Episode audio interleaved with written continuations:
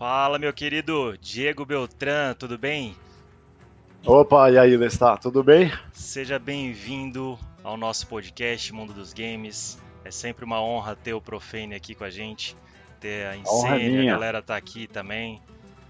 Então, ah, a honra é minha. Sempre é um portas prazer. abertas o canal aqui para você, tá? Beleza. É isso aí. Como estão as coisas? Tudo tranquilo? Desenvolvimento a todo vapor? Todo é. vapor.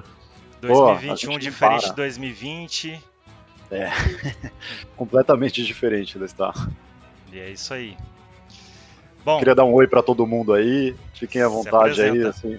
Eu tô um pouquinho de olho no chat, viu, Lestar? Se eu uhum. conseguir encaixar um pouco alguma pergunta aí em alguma resposta, é, Fica a, gente, a gente faz acontecer, fechou?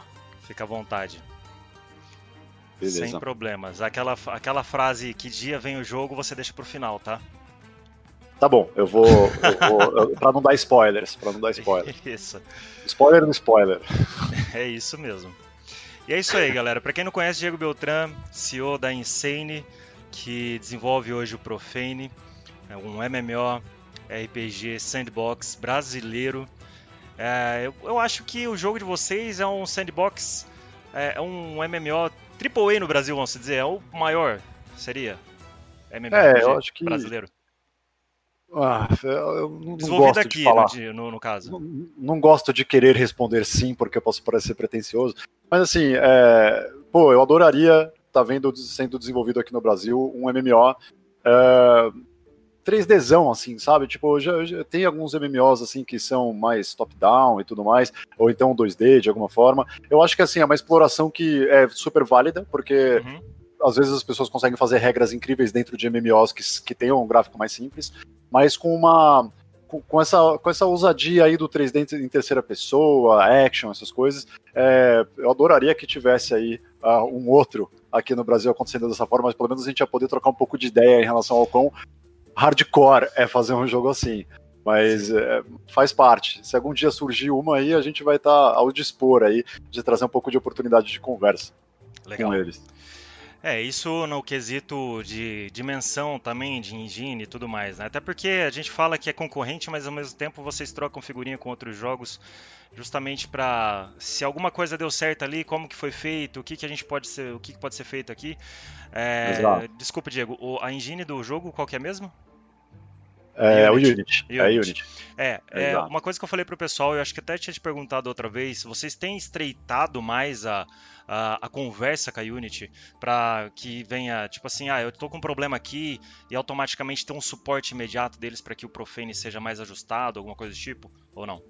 Olha, assim, eu acho que normalmente, assim, das vezes que eu estava envolvido com momentos onde a gente teve problemas que eram relacionados à engine, uh, eu diria que a, que a comunidade que, que usa Unity, né, tipo nos fóruns da Unity e tudo mais, o suporte é, é muito mais prático é, do que do, do, do, que tipo utilizar o pessoal da Unity mesmo para estar tá dando algum tipo de suporte para gente. Assim, a gente encontrou eles uh, na em eventos que a gente já foi, né? Na Alemanha a gente foi na Gamescom, uh, na, na, na, como é que é o nome? Na, na, Games Developer Conference, né? A GDC. A gente, a gente vê o stand deles lá, tenta bater um papo com eles assim, é, mas assim, é muita gente na, na nossa posição, né? Precisando do suporte deles, com projetos mirabolantes e tudo mais. Então, até, até agora, assim, não teve nada que foi muito estratosfericamente uh, colaborador, assim, mas uma coisa que está acontecendo interessante na Insane é, recentemente, quer dizer, um pouco mais que recentemente, já faz mais de um ano, é, é o nosso setor de parcerias, né, é, composto pela Gabi, que ela, ela fica fazendo bastante, ela começa a dar bastante espaço para networking, inclusive nos uhum. alinhamentos das áreas de apoio, como a área de parcerias parcerias, uh, a gente fala com os heads de cada área para falar, e aí, você quer conhecer alguém, algum desenvolvedor que fez o jogo tal, do, ou, inclusive a gente conversou recentemente com o, uh, com, com, o Lucas, que ele é o producer do Last Oasis, ele sim, veio bater um papo com a gente, pô, exploramos um monte de coisa, foi incrível poder conversar com ele, é, foi, foi, o contato, na verdade, dele foi através da, da Mayara, né, que trabalha com a gente, ela é producer. É, e a gente teve tá, tá abrindo portas para esse tipo de contato, né? No networking é muito importante, assim, a gente tá é, é isso que facilita um pouco a nossa a, a entrada aí nesse uh, uh, nesse mundo de descobertas, né, que a gente está passando.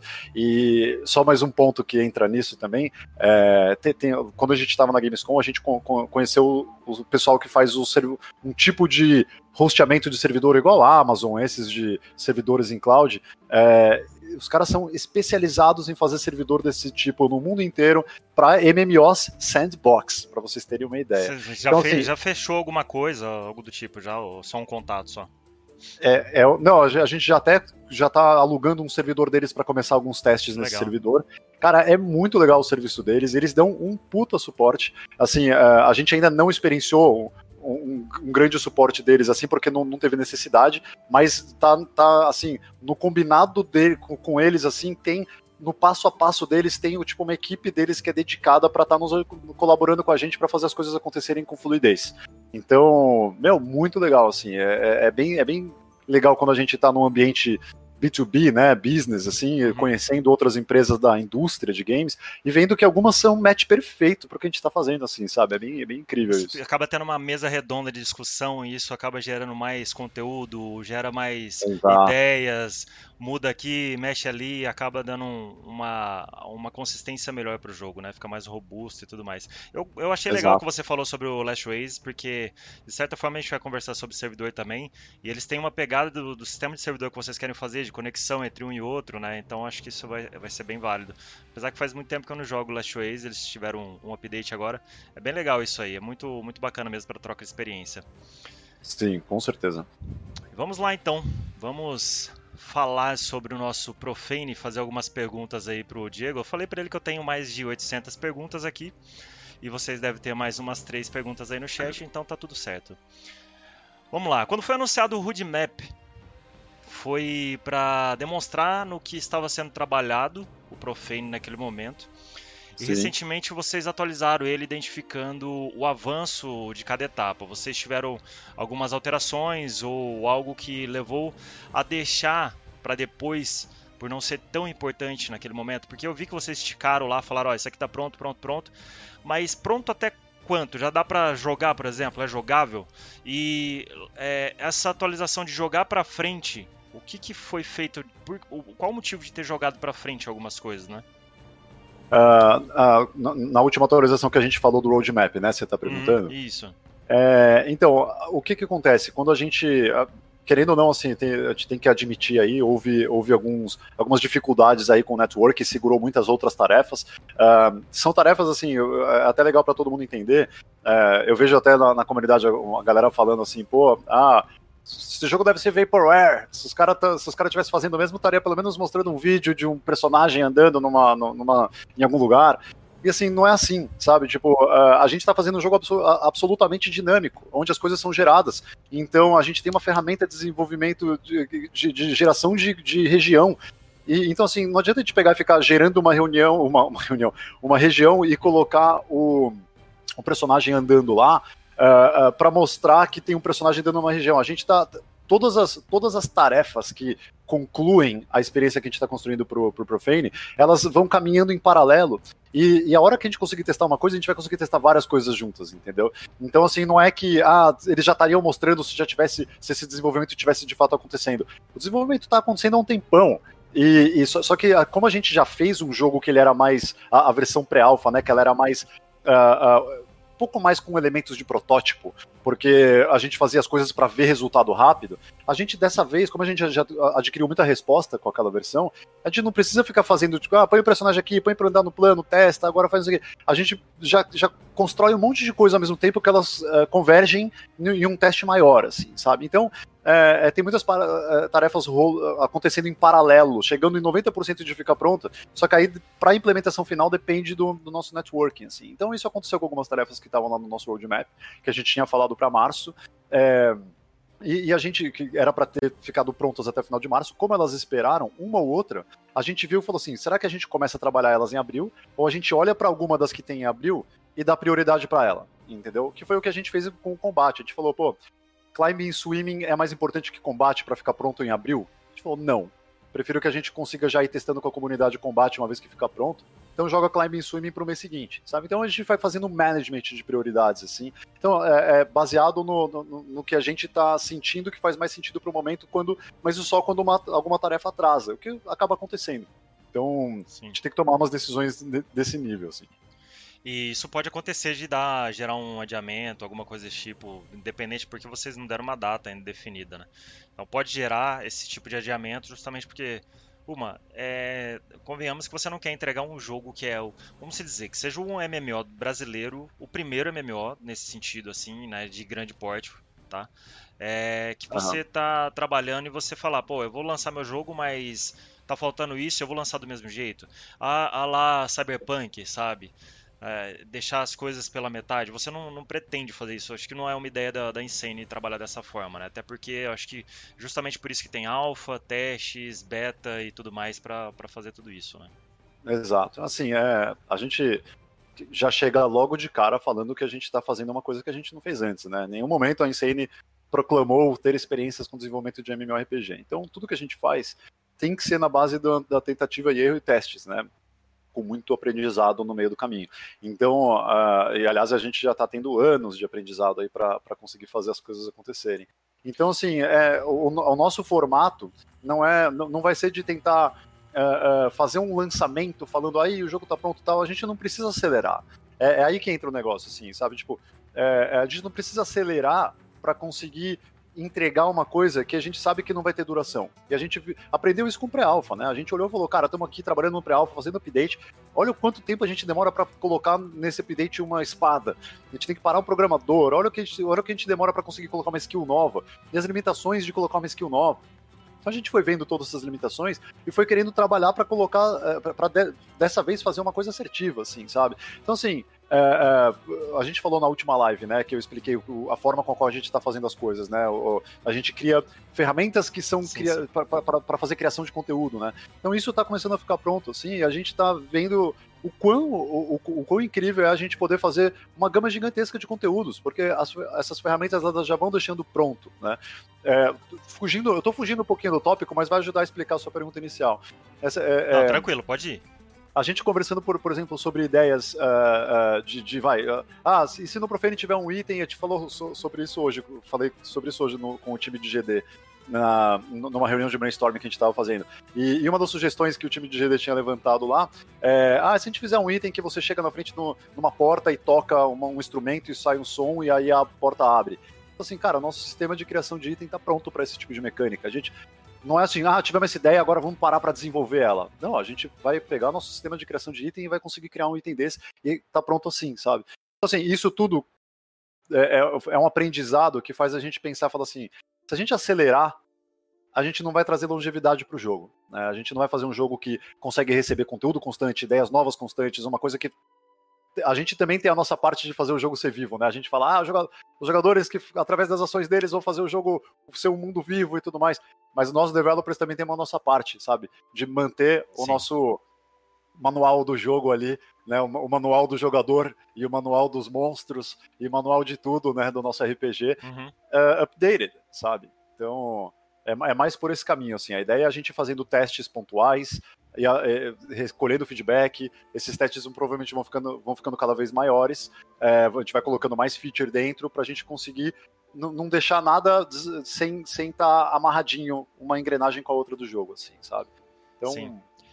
E, vamos com cautela. É, existem pontos do jogo, por exemplo, para quem jogou o pré-alpha, é, que vocês não estão trazendo mais para o alpha. Não estou falando em termos de gameplay, sabe? A história, lore. Tô falando em mecânica, em, em, sistema mesmo, não é? Vocês tiveram que alterar isso porque teria esse problema, que nem você falou, de querer mudar alguma coisa, querer criar alguma coisa e ter que recodificar um monte de coisa, voltar lá atrás para fazer de novo, e aí daria tudo errado no, no, na, no, na linha toda de produção disso, entendeu? Então acho é. que tinha bastante coisa que talvez dentro do pré-alpha vocês não conseguiriam trazer para o alpha assim tão não, não alfa, né? Pro lançamento do jogo tão de imediato, né? Fazendo as coisas. Então, isso é, é interessante. Evoluir o alfa era. A gente poderia. O pré-alfa, né? A gente poderia pegar o pré-alfa e evoluir ele. Continuar evoluindo ele. Só que a, a, gente ia caminhar muito devagar. sabe? Uhum. É, então a gente teve que tomar essa decisão, né? É, é, era um caminho, era um caminho a gente, a gente escolher e falar, vamos pegar o pré-alpha e vamos continuar trabalhando nele, assim, e, e continuar colocando conteúdo nele, colocar coisa, uma hora a bomba ia explodir, sabe? Isso, isso assim, você cara, foi um... tá olhando pro horizonte ou não, sabe? Isso foi então... um start, teve um start ou vocês já pensavam nisso quando estava no pré-alpha, por exemplo? Ah, eu tenho que admitir que o desenvolvimento do pré-alpha, a gente queria ver resultado muito mais do que a gente queria ver longevidade, porque tem muito aprendizado, né? No, falando assim, cara, vamos ver logo, quero ver logo um jogador batendo em outro, quero ver, quero ver logo, tipo, é, é, é, eu quero ver muito rápido aqui o, como é que é o comportamento de tudo isso dentro dessa ideia maluca que a gente tá tendo aqui. Sabe, a gente conseguiu ver foi rápido, assim. Uhum. Sinceramente, o, o, o nível que a gente atingiu com o pré-alpha, eu acho que a gente atingiu rápido, assim, sabe? Pra, pelo tempo que passou. O problema é que dali pra frente ia cair a nossa performance. Então, você... a, a, gente estava meio consciente do que a gente estava fazendo, só que só quando começou a apertar, mesmo que a gente falou assim, nossa, a quantidade de limitação que a gente está tendo aqui, e aí vamos tomar uma decisão, sabe? Então isso daí aconteceu. E, e é, ninguém melhor do que você e o pessoal do, da Insane para falar assim, é, realmente a gente precisa mudar, a gente precisa alterar, é, não adianta é, ficar se baseando somente no que as pessoas falam, ah, mas eu queria jogar e tal. Porque, uma, você tem um feedback do pré-alpha, né? E quando Sim. chegar lá na frente no lançamento, falar, foi necessário aquele pré-alpha daquele jeito, porque senão a gente não ia chegar como a gente está hoje. Né? Passar por ah. tudo que a gente passou, entendeu? Então, tipo assim, para quem jogou o pré-alpha, fica na minha cabeça como um negócio nostálgico, porque foi bacana demais, foi divertido. Só que a gente sabia que o jogo não estava pronto. Né? Então não adianta a gente colocar o, o é, começar a empurrar com muito rápido as coisas e chegar lá na frente a gente falar, pô, eh, tava certo, tinha que ser devagar, tinha que ter feito de tal forma, entendeu? Então é como eu citei o, o lance do, do, do, Cyberpunk, por exemplo, tem outros jogos também. Hoje a gente tem Outriders que tem um baita problema também, mesmo lançado, sabe? É um baita jogo, só que lançado de forma com vários problemas, enfim. E é uma baita empresa, cara. Não é um negócio indie, né? Não é uma, uma empresa indie que está desenvolvendo, é uma empresa grande. Então é. você vê assim uns erros que a gente fala, pô, eu não quero ter esse erro, né? Então acho que vocês fizeram justo mesmo. Eu sempre falo com, o pessoal aqui, falo, galera, é, atra... e respondo também no Facebook, porque às vezes o pessoal comenta lá, aí eu falo, poxa, é, o negócio é aguardar, tá desenvolvendo, tem que esperar, tem. Vocês querem um negócio redondo ou vocês querem um negócio cheio de, de, de quina, né? Para depois ficar tirando a aresta. Né? Então acho que isso é, é muito valioso para vocês. E realmente vocês vão entrar lá na frente e vão falar: olha a cena do. do... Porque as cenas que estão passando, por exemplo, na tela, algumas são do pré-alpha, então, tipo, é, você vai se lembrar disso e vai falar: nossa, como que era o jogo e como que tá hoje, né? Isso vai ser muito bom, Sim. vai ser legal mesmo. Sim, total. É, é, é, para mim, assim, eu vi, eu vi um vídeo recentemente no YouTube. É, uhum. Foi um youtuber, era Rafa alguma coisa era o nome uhum. dele. Ele, ele criou um. Deixa eu até ver aqui como é que era o nome. Eu tava com esse vídeo aberto aqui, deixa eu ver se com ele ainda. É, ah, não aparece o nome dele aqui. Ah, sim, sim. Deixa eu ver. É Rafz Real. R-A-F-Z. É, R-E-A-L. Ele fez ali um videozinho falando sobre o Profane e, e, e, abordando ali algum, algumas das peculiaridades do Profane e tudo, e com imagens iguais essas que você está mostrando, assim, uhum. de cenas de, de, do pré-alpha. Eu ficava olhando e falando assim, nossa, olha, olha até onde a gente chegou, né? Uhum. Olha que, que conquista que foi, assim, é isso. Me fala uma coisa, você, você, tem, você tem jogado Profane? Me fala, Diego, você tem jogado novo Profane? Fala pra gente ficar com inveja de você, fala. Pode falar, não tem problema. Não, vou falar que a primeira vez que eu peguei um executável coloquei na minha máquina e, e, testei ele depois de dois anos. Acho que deve, deve fazer uns dois anos que eu não faço isso. A primeira vez foi semana passada. Semana passada eu coloquei um executável na minha máquina, executei ele e falei, nossa, eu tô executando algo do Profane, assim, sabe? Porque uhum. é aquele negócio que eu falei, as coisas elas vão ficando prontas e aí de repente uma, juntou um monte de coisa que dá o suficiente pra gente fazer uma build e fazer um teste, assim, sabe? Então, isso aconteceu pela primeira vez aí na semana passada, foi ótimo.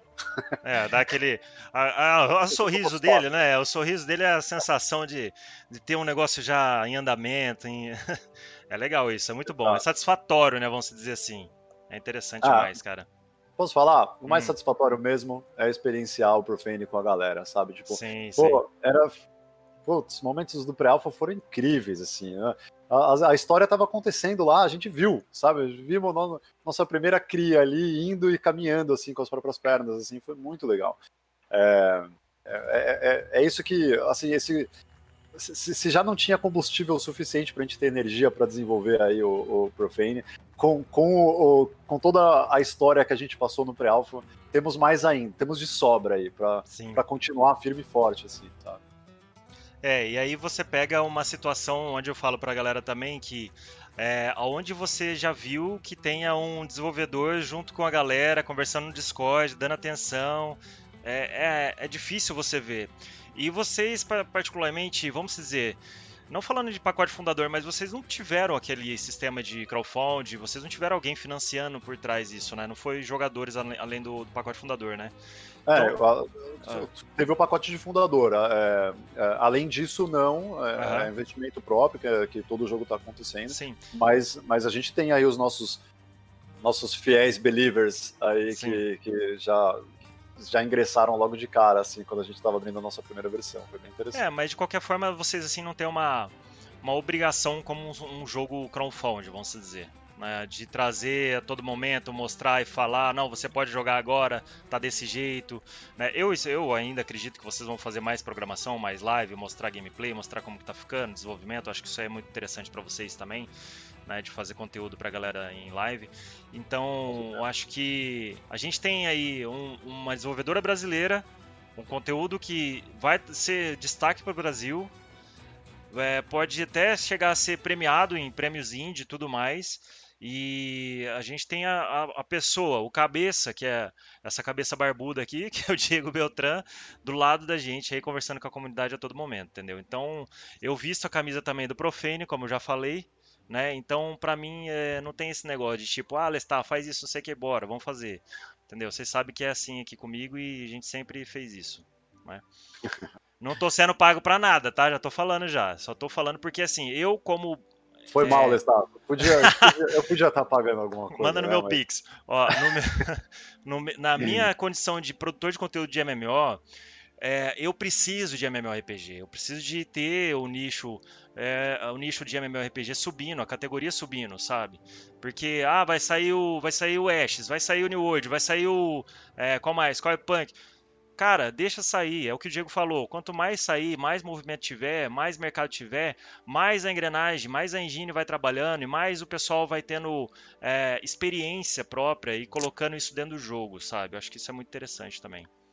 É, eu acho que assim, é, entrando um pouco nesse aspecto assim que você falou, de ter mais empresas fazendo jogos nesse mesmo estilo, é, é, é assim, a, a minha, o, que mais me move assim é, é, querer ter uma experiência como essa que a gente está sonhando, assim, sabe? Então, é, é, quanto mais, independente de como seja que, que, que ela aconteça, quanto mais pessoas têm nesse movimento de tentar de Assim, para mim, o que eu sinto é que eu tenho uma luta.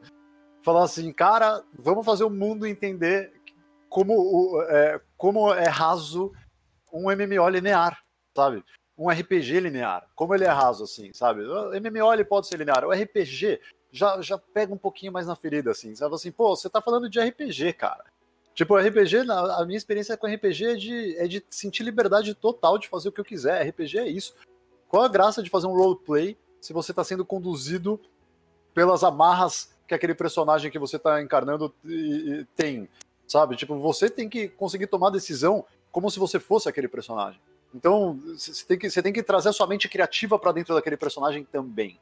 Não apenas ficar, ah, eu sou um elfo.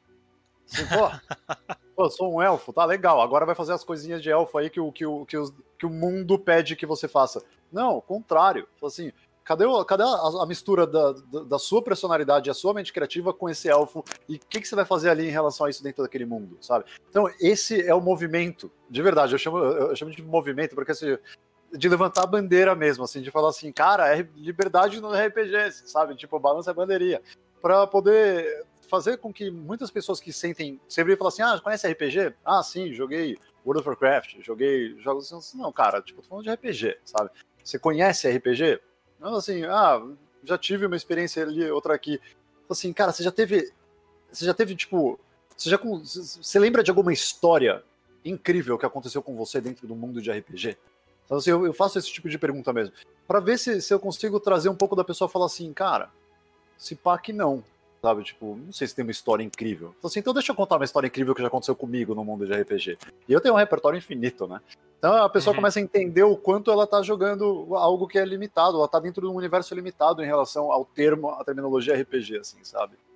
Então, cara, qualquer empresa que esteja indo na direção de da liberdade do roleplay, é, eu, meu, pago pau, de verdade. Quero conversar, quero trocar ideia, quero falar como é que é o Profane. Não tenho o menor problema em falar como é que são as features do Profane.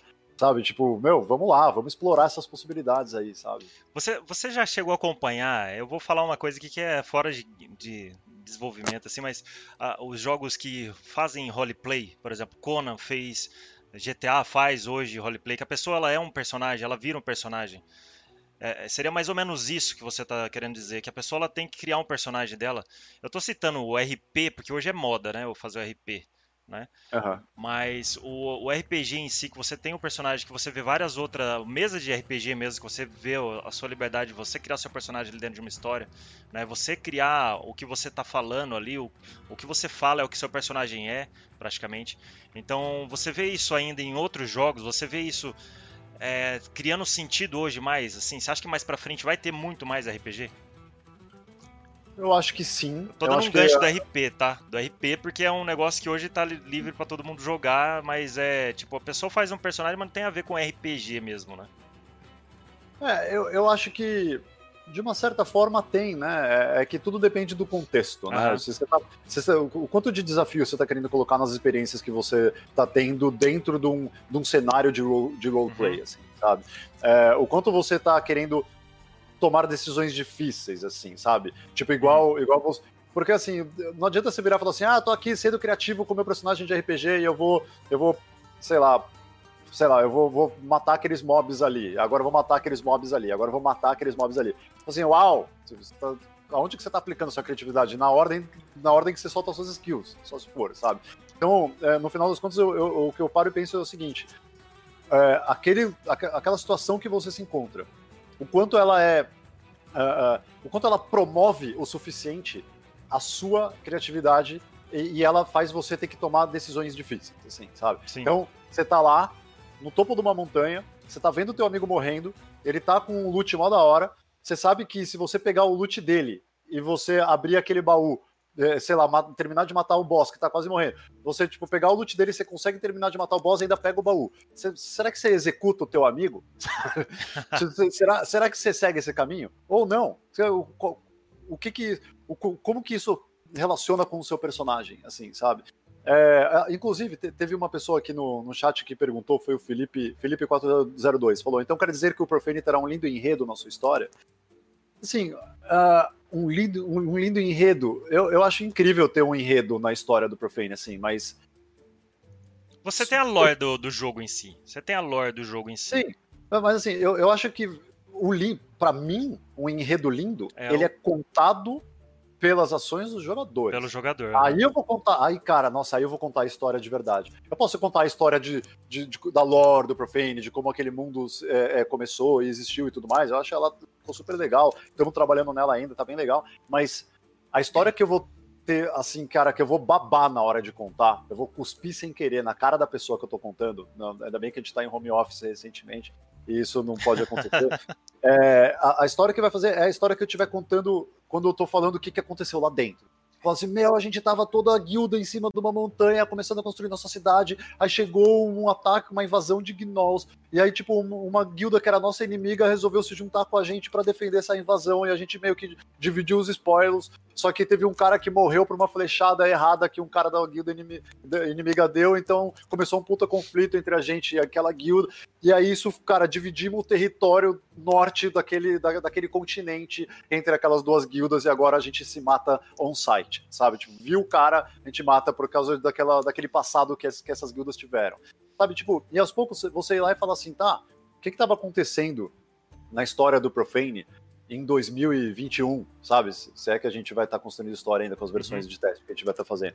Falou assim, o que que estava acontecendo lá em 2021? Falou assim, pô, naquela época a guilda tal se juntou com a outra guilda, fizeram um império e estavam dominando toda, todo, todo, todo o recurso da, da, da madeira escura e, e, e, essa outra guilda aqui fingia que era inimigo deles, mas na verdade estava fornecendo poções para eles porque eles são uma guilda focada em alquimia e tudo mais. Cara, você tem uma história para contar que é baseada no que estava acontecendo politicamente e historicamente naquela região, naquele devido momento, sabe? Isso que é único. Isso para mim é único, assim, sabe? E aí quando a gente isso é uma história linda. Sabe por que, que eu acho que isso é interessante? Eu gosto disso. Eu, é. particularmente, fui, eu joguei Conan aqui por 400 horas, mas só foi roleplay. E eu fazia um vampiro no meu, no meu roleplay, tá ligado? Só que é. chegava um certo momento que a minha comunidade não assistia o roleplay, mas não porque eu não, não, não fazia o roleplay bem, mas é porque o, o fato, a pessoa ela não tá interessada em história mais hoje entendeu? Ela não tá interessada em saber conto do, do, do que tá acontecendo, o que, que é teu personagem, o que, que você faz, se você é um alquimista, se você tem que morder alguém, se você tem que matar alguém, se você. Entendeu? A pessoa não, não, não tinha muito interesse. E você falando isso, eu acho interessante porque hoje eu quero fazer um, um roleplay dentro do Profane. Eu quero fazer. Só que vai chegar o camarada que só quer saber de ruxar e matar os outros, por exemplo, no, em outros jogos também. E não vai ter essa regra para ele né? Para mim vai ter uma regra de roleplay. Quero pegar minha guilda, quero fazer, sentar ali, colocar o camarada aqui e falar: Ó, você vai ser alquimista, faz aí a sua produção pra gente ter uma, bastante coisa pra gente vender ali no vilarejo e tal.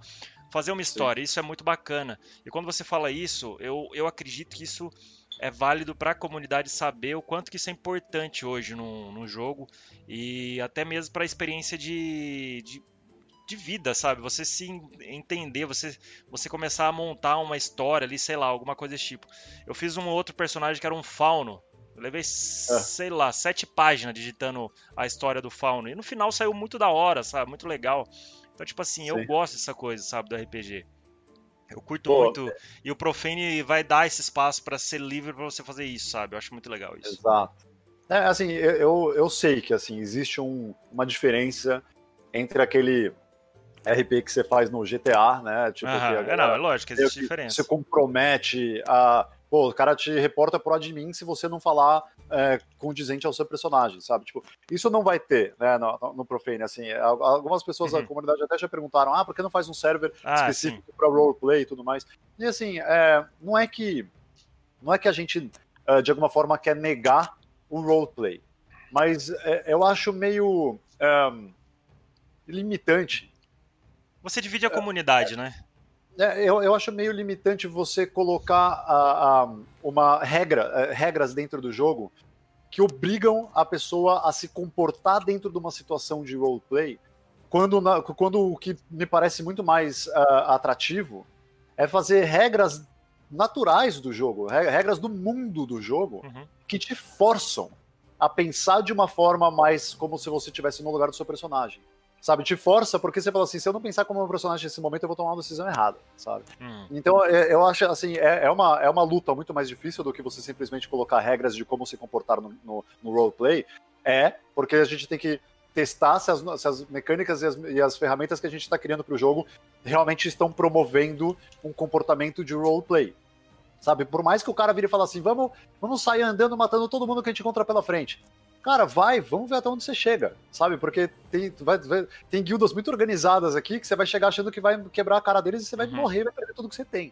E aí depois o seu role, aí que seu roleplay vai começar. Você vai falar assim, porra, perdi tudo que eu tinha, cara. Aí, cara, já era, você tá pensando igual seu personagem exatamente nesse momento. Você acabou de pensar como seu personagem? Então, assim, pronto, é. o, jogo, o, jogo, acabou de te colocar no seu lugar quando você achava que dava pra sair quebrando tudo, xingando todo mundo, sabe?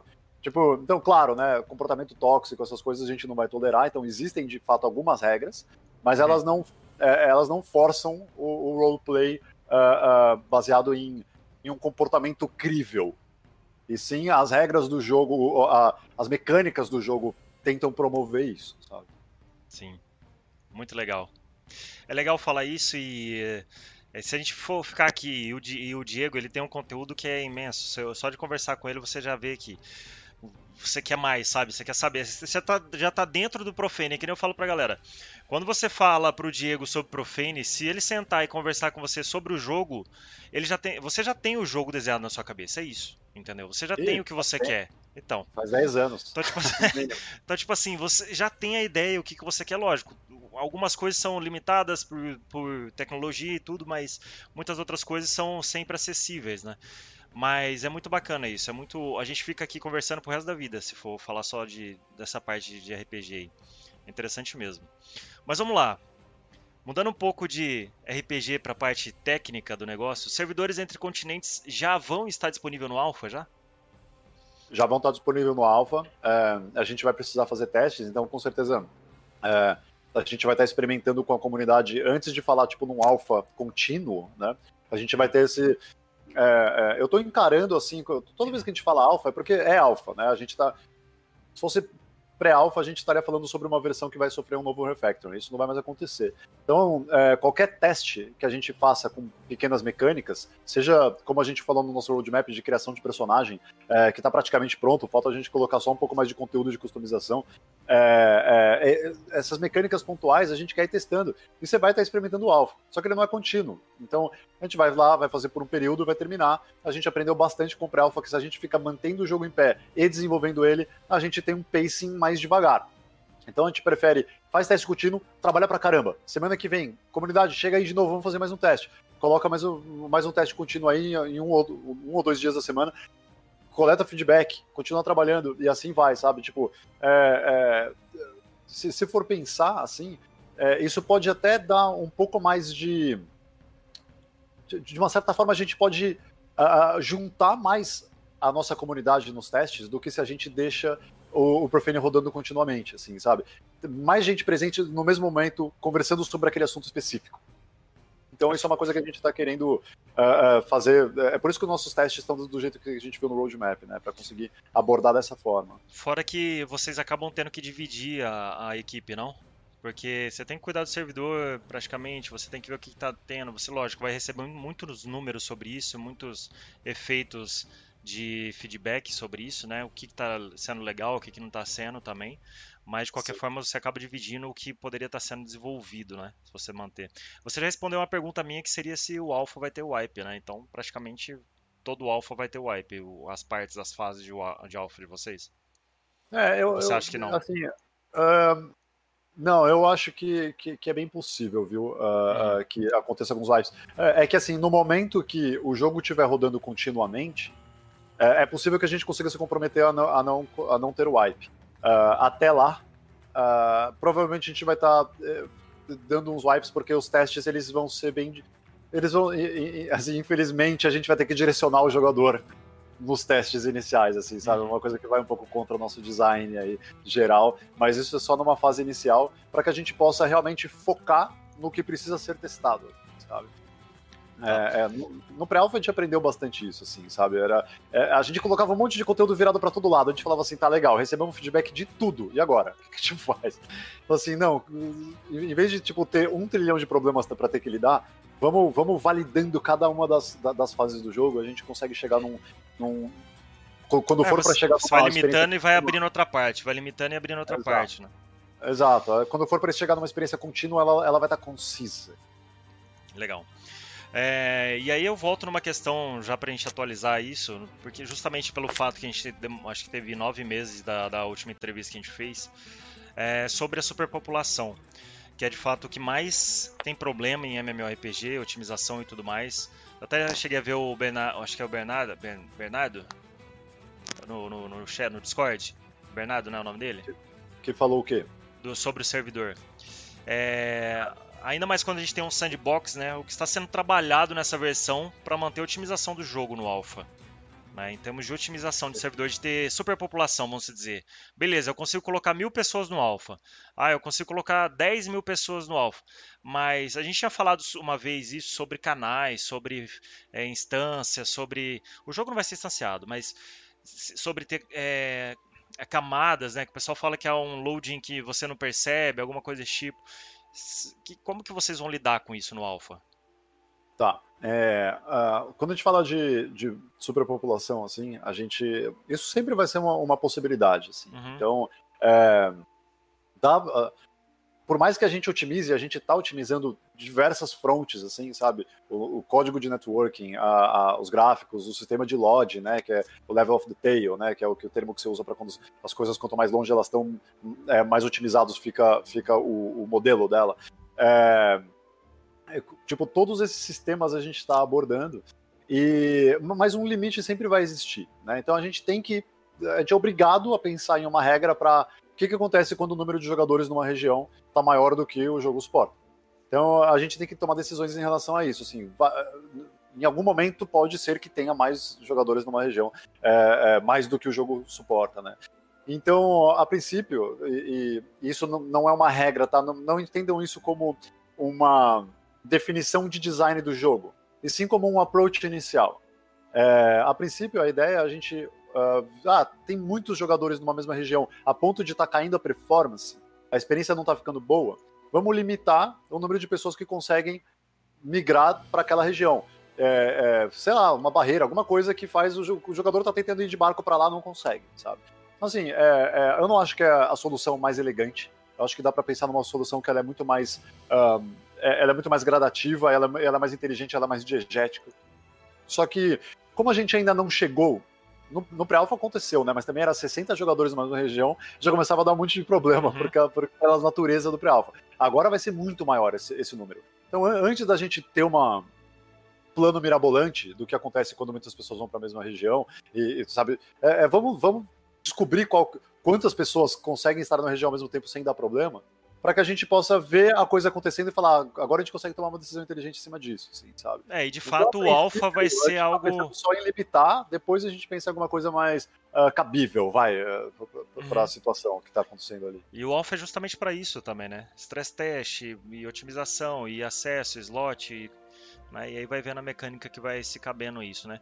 Porque você jogou Darkfall, né? Você falou na, na sua entrevista que a gente falou da outra vez.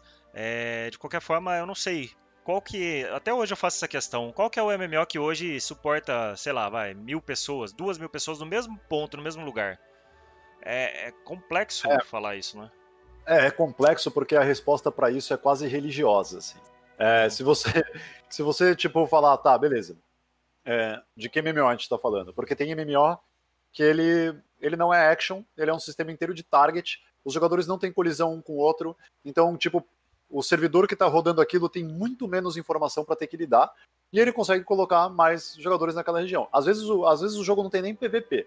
Então, tipo, os jogadores eles nem precisam saber se tem um outro jogador ali, é apenas a entidade que eles estão atacando está recebendo dano de várias fontes, então não tem muita troca de informação entre os jogadores, porque o jogo pode ser que não tenha nem PVP. Então, assim, depende muito do MMO que a gente está falando. Então, é, é bom que você deu de exemplo, o, o, você trouxe aí o Darkfall.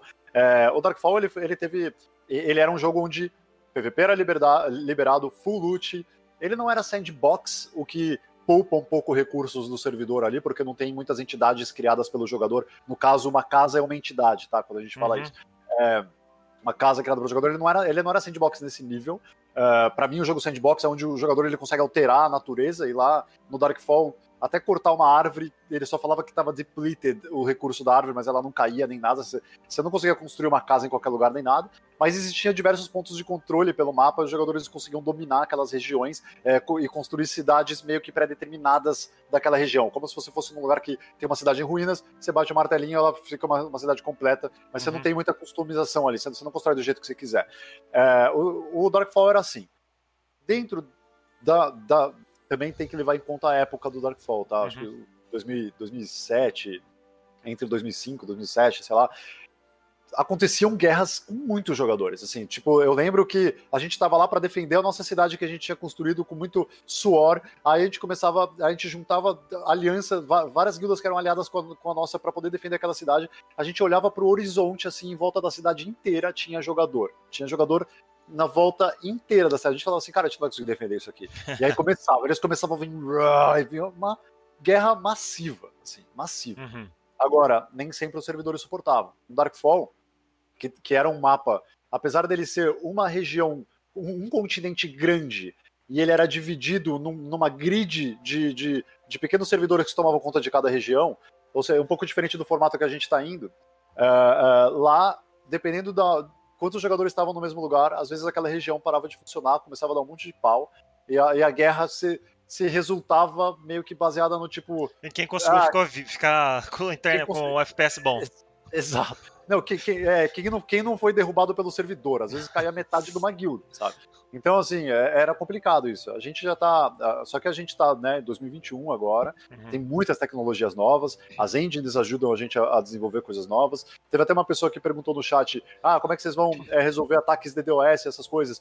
Cara, a, a, a empresa que vai que, que vai hostear os servidores que a gente toma conta. É, é, como eu falei, são empresas que têm clientes que já fazem MMO sandbox e eles estão acostumados com os erros que acontecem e com os problemas que acontecem, e, e ataque DDoS é um deles, por exemplo, e eles já têm um sistema de defesa contra ataque DDoS para ser, servidores de MMORPG sandbox, sabe? Então, assim, uh, uh, isso a gente vai, uh, com essas parcerias e, e, e, consolidando esses sistemas e a tecnologia que a gente tem hoje em dia, a gente consegue ousar um pouco mais e, e tentar fazer a mesma coisa que eles fizeram, só que dessa vez funcionando, né? E mais sandbox ainda, assim. Então vamos ver. Claro que a gente pode apanhar ali no meio, a primeira guerra massiva que acontecer dentro do Profane pode ser que dê pau no servidor. É para isso que serve o Alpha. Eu espero que todos os jogadores entendam quando isso acontecer e vai acontecer, sabe? Só que só entendam que a gente existe uma empresa por trás disso, olhando para os erros que estão acontecendo e falando, a gente precisa resolver isso, vamos resolver e segue o jogo, sabe?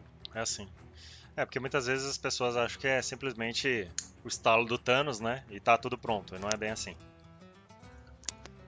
Você me respondeu é, muito bem, até que eu tive uma. Eu tive uma é, uma, uma boa e má experiência com o Albion justamente por causa disso aí, entendeu? Que a gente entrava no servidor, tinha 300 pessoas, o cavalo ficava lá galopando, galopando, aí na hora que saía todo mundo estava morto no chão, já tinha perdido o cavalo, já tinha perdido tudo já. Né? Então tivemos uma, uma experiência mais ou menos. Fora que hoje eles colocam fila no sistema de você entrar em cada, explode, cada plot de servidor deles, porque cada território é um servidor, né? Eu, eu acredito. Então hoje tem fila, você só consegue entrar. Mas eu não entendo esse sandbox, né? Que você tem uma fila ali, aí aparece lá, você tá na fila, tá? Aí você morre antes de entrar porque você não tá na guerra, você tá na fila. Né? Mas tudo bem. É, é, o é, problema assim, é que eles é, têm que resolver. É, exato. É, assim, esses, esses são sistemas de contingência. Não é, hum, hum. não é design do jogo. Eles com certeza não queriam te deixar numa fila, eles querem que você jogue. Só que o sistema de contingência fala assim, tá, onde que tem Onde que tem a possibilidade do jogo perder a o seu perder to, é, é, defasar todos os elementos do design dele? Ah, se muitos jogadores entrarem na mesma região, isso fica isso começar a quebrar a performance do servidor que está rodando tudo aquilo. Então, assim, como é que a gente pode resolver? Faz uma fila para os jogadores entrarem enquanto, enquanto a gente consegue melhorar o código do jogo, otimizar o código, otimizar as coisas, essa fila ela vai se tornando cada vez menor, porque eles estão conseguindo é, é, colocar cada vez mais jogadores online ao mesmo tempo, porque eles estão melhorando e, e é, fazendo vários tipos de improvements ali no código deles, assim, sabe? Então é isso que vai acontecer com a gente, assim, já, já falo, tá? Pode ser é, que isso que eu te perguntar. Às vezes, tipo, um americano quer entrar no, no, no aqui no Brasil, por exemplo, Sul-América, no servidor Sul-América, e acontecer esse lance dele chegar lá, pá, tem fila, não dá para eu passar, entendeu? Ele não consegue entrar no servidor. Pode acontecer também, de fato. Pode acontecer. Agora, a gente precisa ver qual é o nosso limite, porque a, fila ela só se torna útil a partir do limite mesmo na, que está acontecendo naquela região. Ah, é, a gente está louco para testar o nosso, o, o, o, nosso network code ali, né? A arquitetura de network que a gente fez, para que a gente trouxe todo o aprendizado do pré-alpha para fazer essa nova e agora a gente vai colocar essa nova para teste. A gente quer conseguir ver muito jogador na mesma região. Qual que é esse número? Só vamos conseguir descobrir quando a gente testar de fato. Porque uma coisa é a gente colocar, sei lá, um monte de bot ali num teste interno para ficar andando para lá e para cá. Uhum. A gente até fez testes assim. O número uhum. que a uhum. gente conseguiu colocar de bots é enorme. Só que jogador não é bot. É outra coisa. O jogador faz tudo o que você não, não estava esperando, assim, sabe? Então, a gente tem que fazer um teste de verdade, assim, sabe? É, eu vi uma experiência dessa recentemente com o Steve, do Ashes of Creation, que ele colocou, sei lá, 2 mil ursos no mapa, sabe? Para testar, ah. o, sei lá, se era teste de otimização ou se ele errou alguma coisa. Mas para ver esse lance de travar, de queda de FPS, não sei o que, ele colocou no mapa lá na hora, na live lá. E nem sei se deu certo porque eu não acompanhei, mas é um, foi talvez um teste mesmo, né? Justamente para ver essa a massa completa. Porque você tem renderização também, né, Diego? Você conta com o jogador, mas você tem renderização de uma casa, tem renderização disso, daquilo, de mapa, Exato. animação, de skill, de tudo, né? 300 skills no mesmo lugar, às vezes, né, renderização quebra o servidor também. Tem tudo Sim. isso pra ver. Olha, lá no Darkfall, cara, era a cena de guerra muito legal que acontecia de vez em quando. Quando, quando não dava pau no servidor deles, a, a, a experiência era incrível, juro. É, é, uma coisa de outro mundo, assim. O Darkfall colaborou muito para toda a vontade que eu tinha de experienciar uhum. as coisas que eu tive no último online, mas também no Darkfall, sabe, no, no mesmo jogo, assim. No Darkfall, cara, você tava, tipo, indo em direção à murada ali da guilda que você tava querendo invadir a cidade e tudo. Você via flecha voando por cima, você via magia voando, você via tudo. O céu, o céu era repleto de, de projéteis, assim, uhum. sabe? Você via assim, ah, você sentia muito na guerra, assim, cara, alguma hora vai pegar uma dessas coisas em mim. De repente você toma, começava a tomar um, você falava, de onde tá vindo? Dali. Aí você vê o cara em cima do muro que tá virando em você também, sabe? Então assim, cara, vou atrás desse cara, sabe? É sensação de, de, de tipo, momento de guerra de filme, assim, sabe? Tipo, Senhor dos Anéis. Isso. Muito legal isso. É. Praticamente experiências que vai ficar marcado, né? Porque Darkfall hoje já nem, nem volta. Hoje tá voltando o Mortal Online 2, né? Então é um outro jogo. Vamos lá, Diego. Sobre PVS, vocês tinham falado uma parte de dungeons no post de vocês. Vocês citaram dungeons por meio de portais, não instanciados. Mas que poderiam gerar batalhas por aquele ponto. O portal vai ter. Esse portal ele vai ter tipo um timer para ele ser fechado. Tipo assim, você abriu que nem tem o cristal lá, você abre para ir para algum lugar, né? E aí a pessoa consegue entrar junto. E o que vai influenciar nessa dungeon? Quem atacar primeiro, quem matar a quantidade de dano para conseguir a, a, ali a dominar aquele espaço ali, por exemplo. Tá, a gente tá falando de dungeon não instanciada, né? É, eu tô falando dungeon, mas vocês não chamam de dungeon, né? Não, pode ser um ponto de controle, pode ser um lair. Sim, as dungeons têm várias naturezas diferentes dentro do Profane, mas, mas você tá falando de dungeons no, no mundo, né? É, é você é... consegue um mapa e é teleportado para esse lugar. É mais ou menos isso que, que eu tinha visto no Facebook. É, então, assim, na verdade, ó, vamos, vamos, vamos contextualizar aqui. Uh, existe sim uma ideia, ideias da gente colocar hum. uh, uh, dungeons em, em, espaços que você se teleporta para ir para ela, caso seja uma coisa muito rara e única, é uma coisa que assim você matou o rei dos imps na caverna do, do, uhum. do, dos zips ali e dropou um, um, pergaminho que quando você usa abre um portal, você entra e aí, tipo, se três jogadores entrar nesse portal, ele fecha e pronto, vocês, vocês estão no mundo dos imps e aí vocês têm que descobrir como é que vocês vão sair de lá. Isso é uma ideia, tá? A gente ainda não tá indo por esse caminho, a gente tá focando muito mais no open world. Então, uhum. qualquer dungeon que exista no open world não é por portal que você vai, é a pé, é pra ir lá, é pra chegar lá, se prepara, faz uma caravana com quem vai estar tá participando, vai até lá. Ou então, se você se é uma dungeon que alguém da sua guilda já visitou alguma vez, ele pode ter marcado uma runa ali na entrada da dungeon, alguma Entendi. coisa assim, para conseguir todo mundo para lá. E aí, dependendo da natureza dessa dungeon, alguma, alguma coisa pode acontecer lá dentro. Então, se for um lair, por exemplo, onde tem algum, algum tipo de facção ou de NPC que tá, ou de mob que tá dominando a, a, aquele local, Uh, uh, você pode ir lá e tentar, e, sei lá, tentar tirar eles de lá, matar eles, e aí sempre vai existir um motivo pelo qual aquilo, aquilo tem um fator locacional. Não é tipo, ah, um monte de gnoll resolveu entrar nessa caverna e agora eles ficam ali pasmando porque não tem nada de interessante nessa caverna.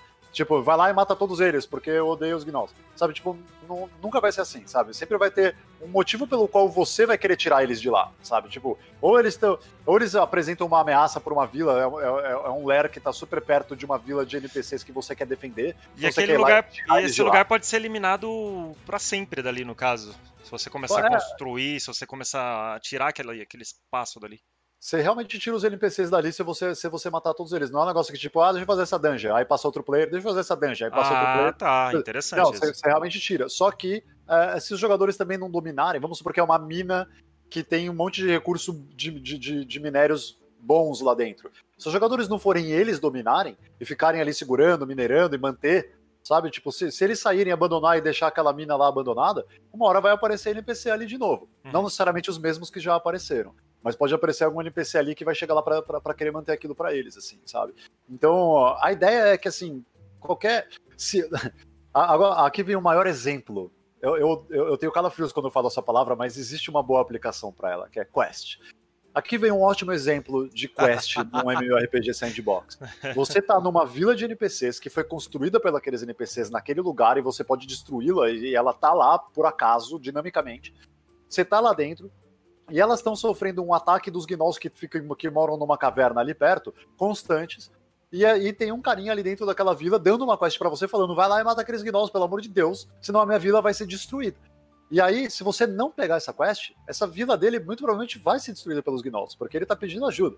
Tipo, aquela vila tá pedindo ajuda. Se você aceitar e você conseguir ir lá e de fato matar todos os gnolls que tem lá, tipo, tirar o ninho deles de lá, você resolveu o problema. Não é que você fez uma quest que o próximo jogador que vai passar lá vai ter o mesmo cara falando, ó, oh, problema com as vilas dos gnolls. Não, sabe? Você tirou eles de lá. E aí, se você quer dominar aquele lugar, você domina. Se você quer abandonar, pode ser que eventualmente tenha uma nova ameaça lá.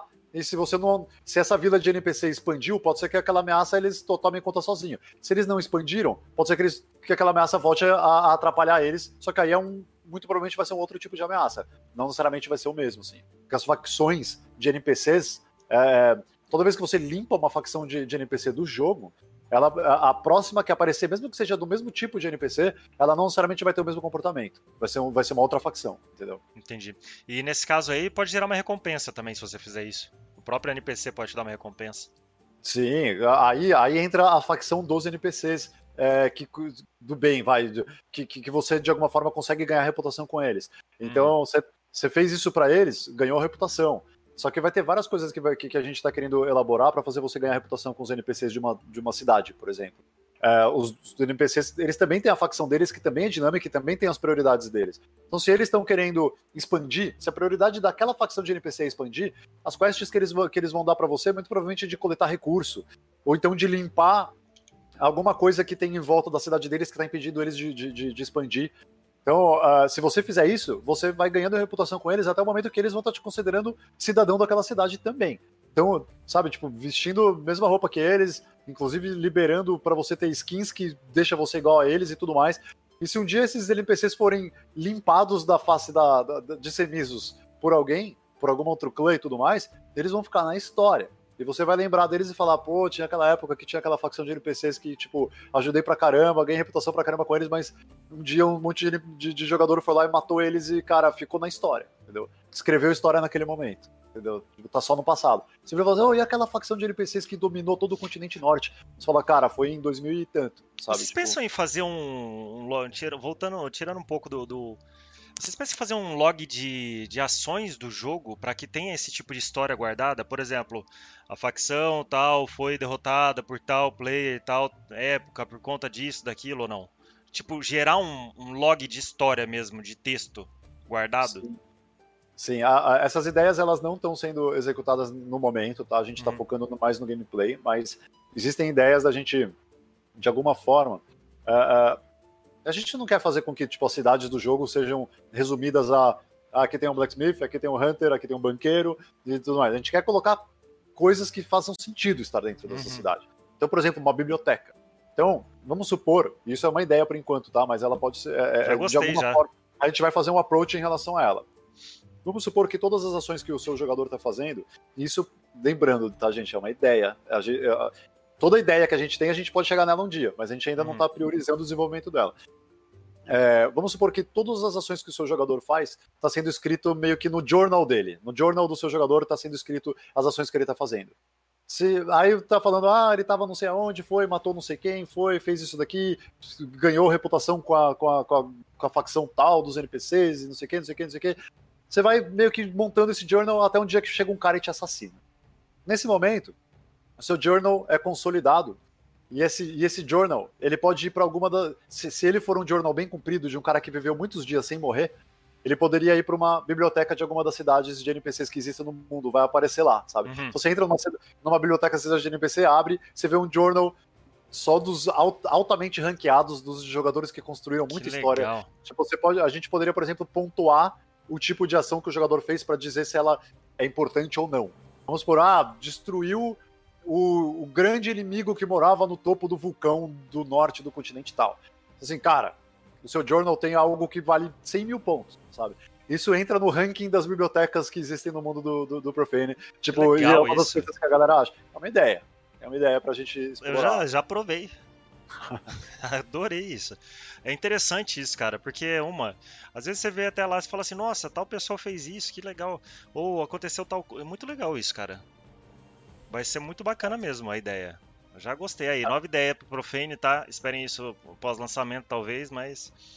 Ó, tá... pra vocês saberem, o, o Profane, ele vai focar a sua. Não adianta a gente fazer um mundo onde os jogadores contam a história através das suas ações e não transformar essas histórias na capa do jogo. Né? Pô, a gente está fazendo um jogo cuja o objetivo, o objetivo principal é deixar os jogadores Fazer construírem a história. Não adianta a gente tentar desenhar na capa do jogo a história pré-estabelecida da lore. A gente tem que desenhar na capa do jogo a história que realmente está acontecendo lá dentro, porque senão não vão acreditar no que a gente está falando. Então, assim, cara, é, deixa eu ver, deixa eu ver alguma coisa sobre o jogo que os jogadores contam a história lá dentro. Ah, na lore do Profane acontecia não sei o quê. Assim, não, não, não. Tá aqui, ó. Olha a história que está acontecendo lá dentro, sabe? Então, qualquer tipo de mecânica que a gente é, pense é, é, para o jogo, a gente pensa também na forma com a qual ela pode ser vista. Então, ah, uma guilda pode ir lá e destruir toda a cidade de uma outra guilda e dominar aquela região, tá? Como que isso pode se transformar na história? No nosso site, no nosso blog, sabe? Tipo, isso virar, sei lá, uma HQ, sabe? Isso virar alguma. Isso entrar na nossa lore. Um sabe? vídeo, anime. Exato, tudo. da forma que for possível enaltecer. É, é, você fala, ah, a parte de. Ah, o Profane, tudo, a gente precisa fazer marketing para atingir nosso público-alvo e tal. Cara, Legal. marketing tem duas, tem duas vertentes, assim, né? Uma delas é você atingir o público-alvo que já espera um jogo como o que você está fazendo. A outra vertente é você atingir todas as pessoas que não têm ideia de que é possível fazer um jogo tão da hora assim, sabe? E elas olharem para o que está acontecendo lá dentro e falar: Não, eu quero tomar parte Sentir disso. vontade de participar, né? É, não sabia nem que isso era possível. Eu quero participar disso, sabe? Realmente. Legal, muito legal. E deixa a gente mais empolgado, né? E pra quem tá hypado no Profime, toma hype aí. Bom, vamos lá. É... Como não tem nível do personagem, até o momento a gente né, tem a proficiência, evolução de arma e tudo mais. Como será a disputa de evolução de NPC no mundo? É, ela vai ser não tô, não tô falando do pré-alpha, tá? Eu tô falando agora do alpha já, do que como que vai vir agora, se continua ou se muda. É tipo, eu, eu mato um, um mob, um NPC. Isso vem uma outra pessoa e ajuda a me atacar ali o NPC. Isso é dividido, é individual. A evolução da minha arma vai contar, a dele vai contar mais. Vai ser baseado em dano, vai ser baseado em cura. Como que vai funcionar essa parte, já que é bem livre o jogo e eu quero ganhar uma proficiência matando um, um NPC. E a pessoa veio, foi lá e roubou meu NPC, vamos dizer. É, isso, assim, a, a, não tem kill steal no Profane, né? Porque, uh, assim, bom, depende. De, às vezes você tá tentando fazer um achievement, assim, beleza, pode ter um kill steal, hum. assim. Mas, uh, se, uh, assim, se você tá numa situação onde você tá lutando contra um monstro, é, dentro do Profane, você não tá no, na maioria dos MMOs lineares e tal, a, a situação de você estar tá matando um monstro é a situação padrão. Tipo, é o que o cara. É o que a pessoa tá sempre fazendo, ela tá sempre matando um monstro. E, tipo, no, no Profane, você tá matando um monstro, aquela situação ela tem um contexto. É, o que, que você tá fazendo ali? Por que, que você tá ali? Por que, que aquele monstro tá ali? O que, que significa a disputa entre você e aquele monstro? Sabe? É, é, é, muito maior do que se chegar um cara e dar uma flechada e dar o último hit naquele monstro, você virar e falar, porra, Uhum. Matou o monstro que tava matando. Você vai falar assim, cara, obrigado, não vai mudar nada. Você gastou uma flecha ou não. Porque no final das contas, o meu objetivo aqui vai muito além do que executar aquele monstro. Ele tava provavelmente entre você e o seu objetivo, sabe? Uhum. Então, se alguém foi lá e matou aquele monstro ou não, cara, é, segue, segue, o jogo, assim, sabe? Então, não tem XP, né? É, não tem XP, você... então você só tem a proficiência mesmo, a evolução da tua arma. Exato, você tava batendo naquele monstro, a não ser que o seu objetivo era bater em alguma coisa para ficar melhor com espada. E alguém é, vem e mata do nada. E alguém mata o monstro e fala, pô, cara, o próximo monstro tá a um quilômetro daqui. e eu queria, tipo, bater mais nesse pra subir mais uma espada. Beleza, sabe? Tipo, é, mas aí, sabe, tipo, provavelmente. Provavelmente a pessoa que tá perto de você, ou ela já tava querendo é, é te ajudar, ou ela já tava querendo te matar, sabe? Não tem muita. não, não, não, tem muita. É, é, não tem muitas ou. É 880, né? Não tem jeito. Exato. Ou, ou ele.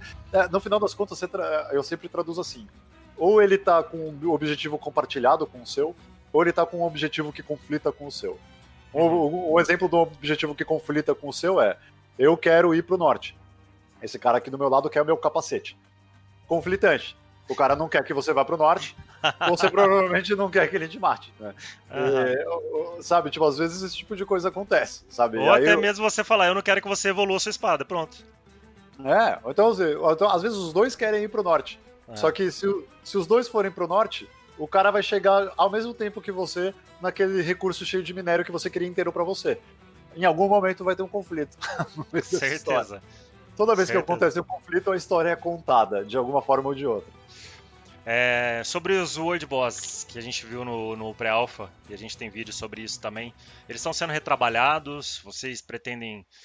Uh, já tem alguma noção de, é, de trabalhar novos World Boss? Você acha que isso é, é, válido? Você acha que eles podem aparecer em momentos específicos ou em lugares fixos? Ou eles vão ser totalmente procedural, entendeu? Como que vai funcionar o World Boss mais pra frente? Olha, fixo é difícil ter algum lugar, porque a gente não tem. A, gente realmente não vai ter muito é, controle determinístico em relação a, a, a, um ponto, né, XYZ uhum. do mapa aonde ele aparece. E sim, é, o que pode acontecer é os, esses World Bosses eles terem alguns pré-requisitos para estar tá podendo aparecer em algum tipo de região. Então, é, se ele é um World Boss que ele requer estar aparecendo só quando é à noite, num lugar que seja que, que o bioma de floresta tropical esteja bem presente e que tenha uma altitude de no mínimo tanto, só quando tiver aí, é, é esse caso que ele pode aparecer, não quer dizer que ele vai aparecer. Então, uhum. e, e, provavelmente vai ter lugares que tem esse caso, pode ser que tenha um continente inteiro que não tenha esse tipo de caso, então ele nunca vai aparecer ali, entendeu? Então, é mais por esse tipo de regra que a gente está indo porque no, a gente quer fazer um mundo genuinamente com mistérios, né? Então, seja um, seja um boss, seja um world boss, seja um artefato, como a gente já falou algumas vezes, né? Os artefatos que são os itens únicos de verdade que vão existir dentro do Profane, que só se você pegou ele, só você tem ele. É, seja alguma coisa, seja uma skill elemental que está escondida dentro de uma ruína de alguma coisa. É, essas coisas vão estar tá sempre aparecendo no mundo baseado em parâmetros que permitem que ela apareça lá é, exatamente para que o jogador não possa chegar depois e postar na internet e falar: galera, você quer skill elemental de soltar uma onda mágica? Tipo, vai lá no norte do continente tal pra esquerda que você vai encontrar. Não vai. Você, nunca, você não vai conseguir fazer isso na internet. Porque não, não vai ter como, cara. Porque você encontrou ela lá, mas a próxima vez que ela aparecer para alguém, com certeza. Uma, é, é igual cair um raio. É uma chance em mil de cair no mesmo lugar. É interessante isso aí. É muito bom essa mecânica justamente porque você dá aquele. Você tira o guia né, do jogo. Você tira o quem vai ensinar a jogar. Você tem que se virar um pouco e saber onde que vai aparecer as coisas, com quem que você vai lutar. E de repente do nada aparece um World Boss debaixo de você. Talvez dentro da tua casa, sei lá, né? Não, dentro da casa não, mas tudo bem. Ele pode afetar a casa também, a vila, tudo? Ele pode destruir? Ah, a gente vai deixar regras abertas para diversos tipos de situações. Agora, uh, muito provavelmente não vai ter um World Boss que pode destruir uma vila de uma vez só. Tipo, ah, fui dormir, acordei no dia seguinte, minha vila tá inteira destruída por um World Boss. A gente protege isso, né? Lembra do sistema de escudos que a gente uhum. colocou nas casas do pré-alpha, a gente uhum. vai continuar com esse sistema. É, tem é... uma pergunta que eu ia fazer. Uhum. Assim, uh, não sei se vai ser exatamente idêntico o sistema, mas ele vai ter é o mesmo propósito, a mesma intenção para atingir o mesmo resultado, assim, que é a gente conseguir equilibrar o quanto o jogador precisa estar presente no mundo para que as coisas que ele tem lá fiquem safe. Então, mas assim, o elemento surpresa, ah, você pode esperar que a gente adora fazer elemento surpresa. Não sei se você chegou a acompanhar, um pouco depois que a gente fez o update no pré-alpha que tinha o Conhit, que é aquela minhocona que andava no deserto, embaixo da terra, uhum. só aparecia à noite, a gente ficou, assim, a, a, gente fez praticamente um cinema lá no escritório da Insane, todo mundo assistindo a TV, vendo a live de uma pessoa que estava jogando, fazendo live, é, e, esperando ver se essa pessoa ia acabar encontrando ali o Conhit ou não, né? E a gente viu, ficou assistindo, uma hora ele, ele foi lá, foi perto do. lá no, lá no no continente de Stronghelm. Ele foi ali numa praia que tinha o Conrad. Aí ele ficou olhando para aquele negócio, falando, ó, oh, bicho aqui fazendo barulho e tal. Aí ele foi pegar uma daquelas árvores que tem um daqueles bulbos luminosos lá. E aí ele, ele ficou falando, pô, o bicho não vem, o bicho não me ataca. Aí ele jogou, o bicho saiu. Ele, ô, Pimbinha, Pimbinha, o que, que você fez aqui, Pimbinha? Meu, a cena inteira assistindo, a gente rachando o bico vendo o cara. Assim, pô, cara, não tem coisa mais gostosa de, é, é, essa é a parte que mais brilha os olhos do desenvolvedor, assim. Quando você vira e fala assim, olha o cara se ferrando pro Conhit sozinho, né? É você não mata um Conhit sozinho, sabe? Uhum. Aí ele, meu, tomou, uma, tomou umas dele lá, ainda tentou lutar, tomou mais uma, caiu, morreu. Acabou a história. Legal. Essa, essa, história essa ficou pra história. Dá, dá, só, dá só uma tirinha, aquelas tirinhas de três, três quadradinhos de fim de revistinha. Realmente. só olhou na frente e caiu já. Exato. É, a dificuldade começa. é, Tipo, a dificuldade de você encontrar as facções. A gente tá falando um pouco de PVE justamente para agregar pro público que gosta de PVE, tá? É, a dificuldade de você achar uma facção. Por exemplo, eu matei uma, uma facção de NPC que, pro meu nível de proficiência ali, de evolução, é legal. Mas a partir do momento que eu eliminei ela, pode vir outra em qualquer lugar, de qualquer nível, por exemplo. Você acha que vai ter regiões com níveis diferentes dentro do jogo? É, nível de dificuldade. Putz, eu adoro falar sobre isso, cara. Obrigado pela pergunta. É, nível de dificuldade é, é, é um dos maiores misconceptions que fizeram nos MMOs lineares e, e é um dos assim eu, eu demorei muito pra entender o porquê que eu não gostava muito dos MMOs lineares assim tá eles não, eu não sou inimigo dos MMOs lineares, tá? Mas eu faço Uhum. parte do movimento que quer trazer uma melhor referência de RPG para as Uhum. pessoas, assim, sabe? E os MMOs lineares, eles. E, aliás, não sou só eu, tá? A nossa comunidade faz parte desse movimento, o que eu acho incrível. Assim, é um monte de gente que tá lá falando, vai, vocês conseguem, sabe? Tipo, é muito bom. Mas é, é, o nível de dificuldade nos MMOs lineares é transformado em qual é o seu XP? No momento, qual, qual é o seu nível no momento? Ah, sou nível 12. Então eu vou colocar um bicho nível 12 pra você matar. Ah, qual que é os, e agora? Qual que é o seu level? Ah, eu tô level 40. Uhum. Então eu vou colocar um bicho 40 pra você matar. Então, assim, peraí. Aumentou ou não aumentou a dificuldade? Porque, tipo, no final das contas, meu personagem ficou mais forte e o bicho ficou mais forte. Então, e a treta ficou meio parecida, sabe? Se você for ver a porcentagem que você tira do HP do monstro, é mais ou menos o mesmo. Porque Uhum. se não for, é, vo- você, tá, você tá se arriscando. Você tá level 12 num lugar level 15. Pode até ser que você consiga, mas se você tá level 12 num lugar level 20, já era, sabe? Então, serve esse, esse sistema onde você acredita que a dificuldade está aumentando, serve para conduzir o jogador pelos caminhos que ele que o developer quer que ele siga. Por isso que a gente fala que ele é linear, por isso que a gente fala que é MMO linear. Se você é level 12, você tem que estar aqui, se você é level 13, você tem que estar aqui, se é level 14, você tem que estar aqui, e assim vai.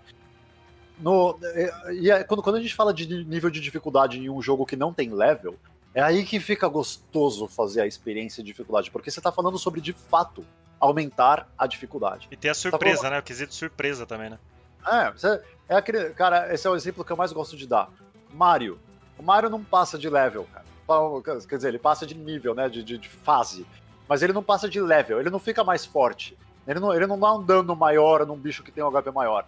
Ele A- é a- o simples o Mario. game design do Mario, se você quiser pegar o Mario e jogar na última fase, não vai ter um bicho que vai te matar num hit kill. Quer dizer, vai ter, porque só que no Mario o bicho te mata num hit kill na primeira e na última fase. Uhum. Só que na primeira o bicho que te mata num hit kill anda um por hora devagarzinho entre dois canos. e, no- e na última tem 30 desses voadores tacando machadinho, sabe? Uhum. Então, daí que vem a necessidade de a gente fazer o Profane como um jogo action, sabe? Tipo, é uma tartaruga gigante atacando um machadinho, você, a outra andando rapidinho aqui, uma te- tentando te passar a rasteira e uma nuvenzinha dropando cocôzinho na sua cabeça.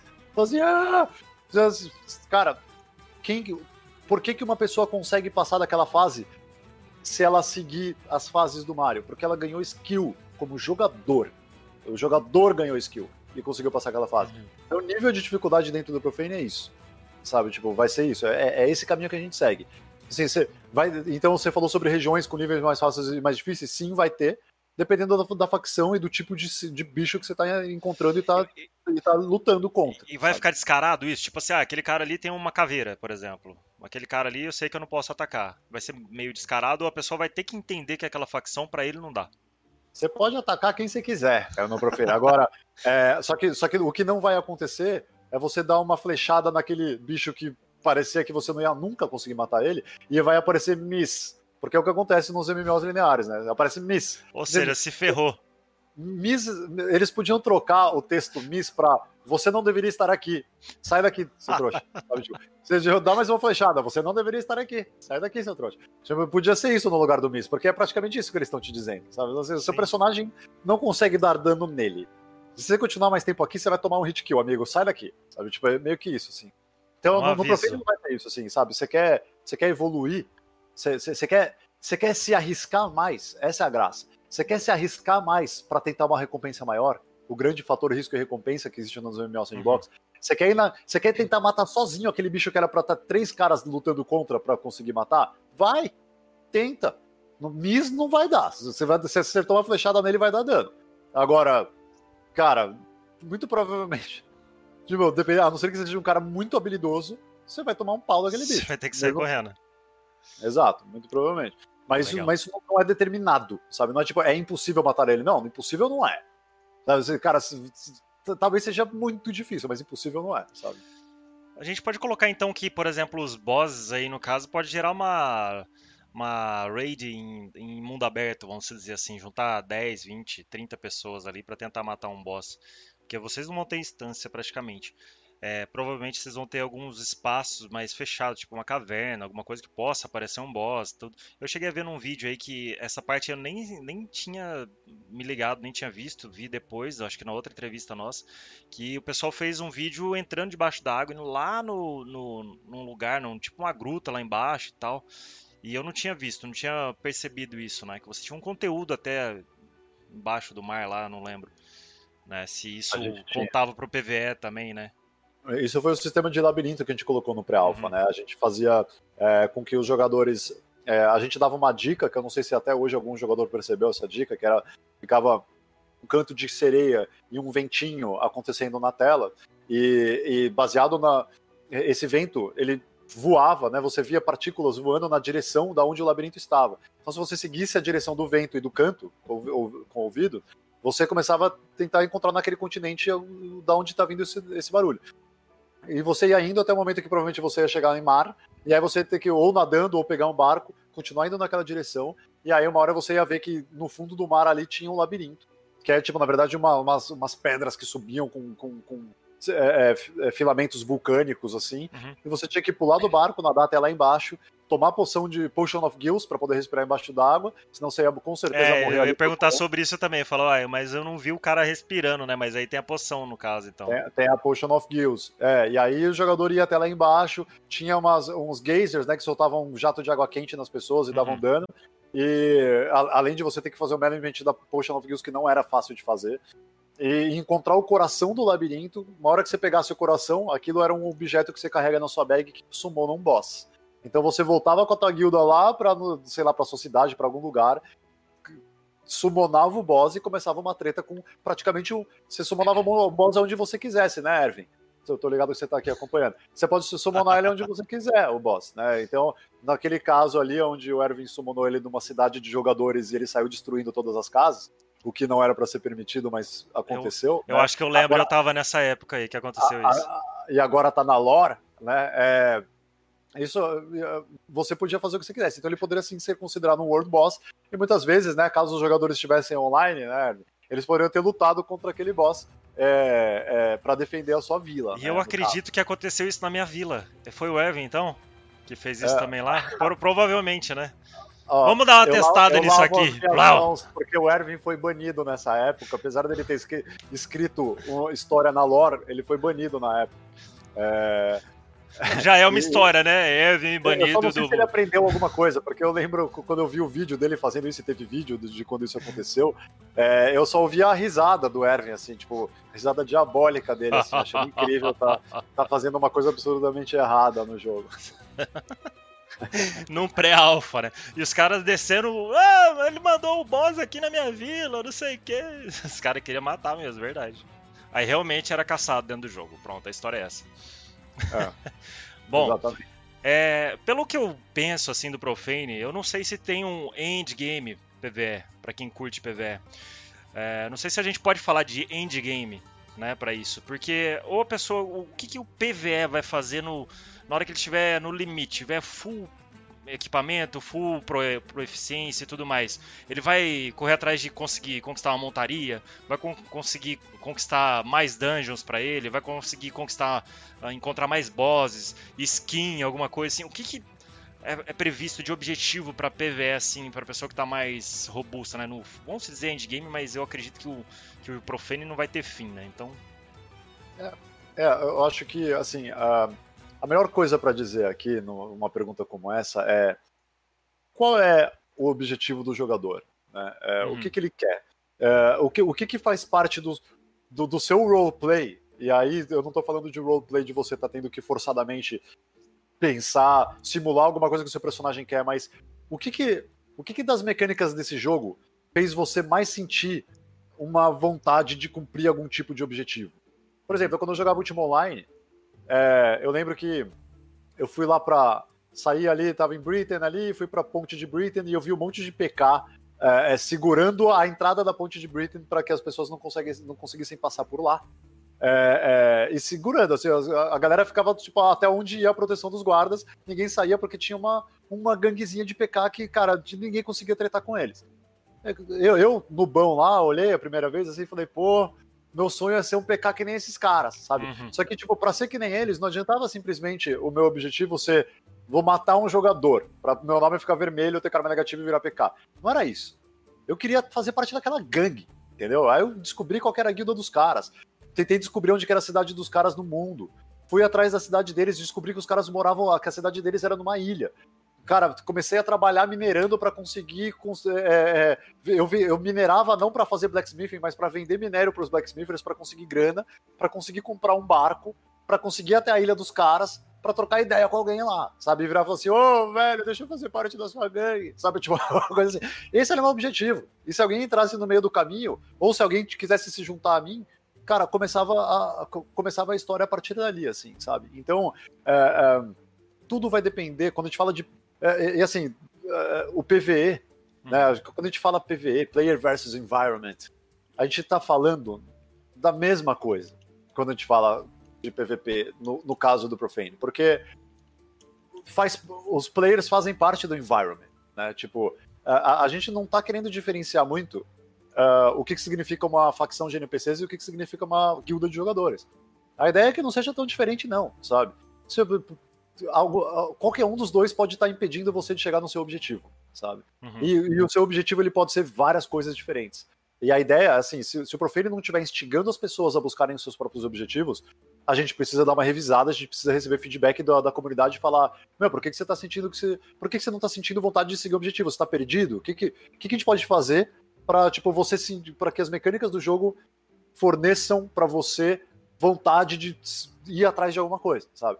Então, a, a, a, gente aprende bastante com os, com os jogos, não necessariamente MMO, jogos que eles têm uma, uma liberdade mais 360, como o Don't Starve, o Don't Starve, o Terraria, uh, o próprio Minecraft, mas eu acho que o Terraria, ele tem...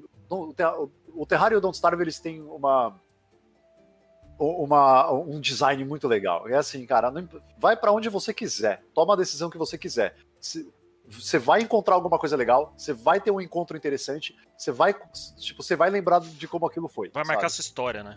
Vai marcar sua história, sabe? Tipo, você nasceu aqui, foi até ali, ali por acaso tinha um mago que soltou umas magias muito louca, e só porque você morreu para aquele mago, seu objetivo pode virar e falar assim: eu quero soltar aquela magia muito louca que ele fez que encheu a sala de água, ficou todo mundo embaixo d'água, e aí as pessoas começaram a morrer e só ele tinha poção de respirar embaixo d'água, sei lá, sabe? Às vezes esse é o objetivo, você assim, cara, eu vou pesquisar esse mundo inteiro porque eu sei que aquilo existe, porque aquele mago tinha essa magia. Eu vou ficar, eu vou ficar cara, buscando até morrer essa magia porque eu quero fazer exatamente o que ele fez. Cara, nem que eu tenha que virar um aprendiz daquele mago, o que quer que seja que você tenha que fazer, entendeu? Então, assim, player versus environment no Profane é o quanto esse jogo tá te instigando para ir atrás dos seus objetivos. Isso é o player versus environment. Porque é, é, ali que ele vai morar, é entre você e o teu objetivo, entendeu? É, não é meio. Não é, não, não é aquele negócio guiado que é tipo. Ah, você já tá com o capacete level 30, agora que tal buscar o capacete level 31? Você acha que Sabe, as tipo... pessoas podem ter medo de pelo jogo ser full loot, as pessoas podem ter medo de fazer o PVE do jogo. A pessoa que é full PVE, Diego, você acha que ela tem, vai ter medo de entrar no Profane? Tipo, é, como que você acha que um, um, um, player casual, um solo player de PvE assim, ele pode lidar com isso? Eu acho assim que uh, ele pode lidar mal com isso. o loot pode pegar muito mal, assim. Agora, é, o, o, meu objetivo aqui, eu, eu sei que assim que o Profane depende de uma, é, é, assim, igual qualquer jogo, né? Depende de, de, de uma aceitação, assim, sabe? É, a, a, gente a gente depende de ter um, principalmente um jogo como o Profane, que depende do o fator humano, faz parte do design do jogo. A gente depende de jogadores, sabe?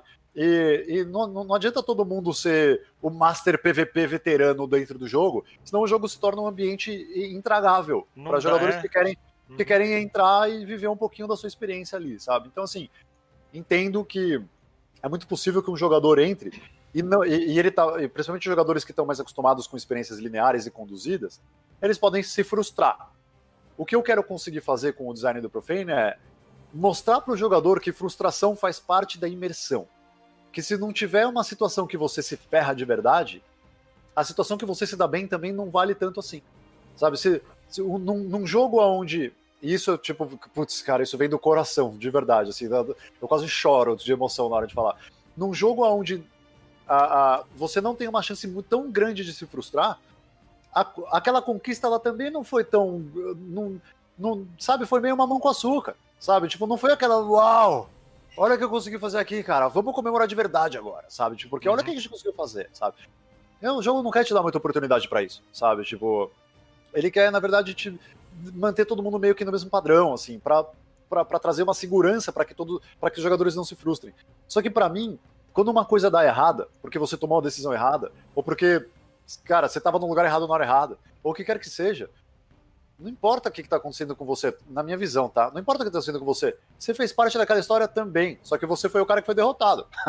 sabe? Você, só, você só quer construir história quando você é o vencedor, não é assim que funciona, sabe? Então, se a gente conseguir, com o design do jogo, demonstrar isso para os jogadores, assim como o último online demonstrou para mim, que isso era muito valioso, é, eu vou achar que a gente atingiu o sucesso aí para conseguir trazer os jogadores. Agora, vai ter jogador que vai olhar para isso e vai falar, cara, desculpa, eu não quero chegar em casa e abrir um jogo para jogar e ficar frustrado.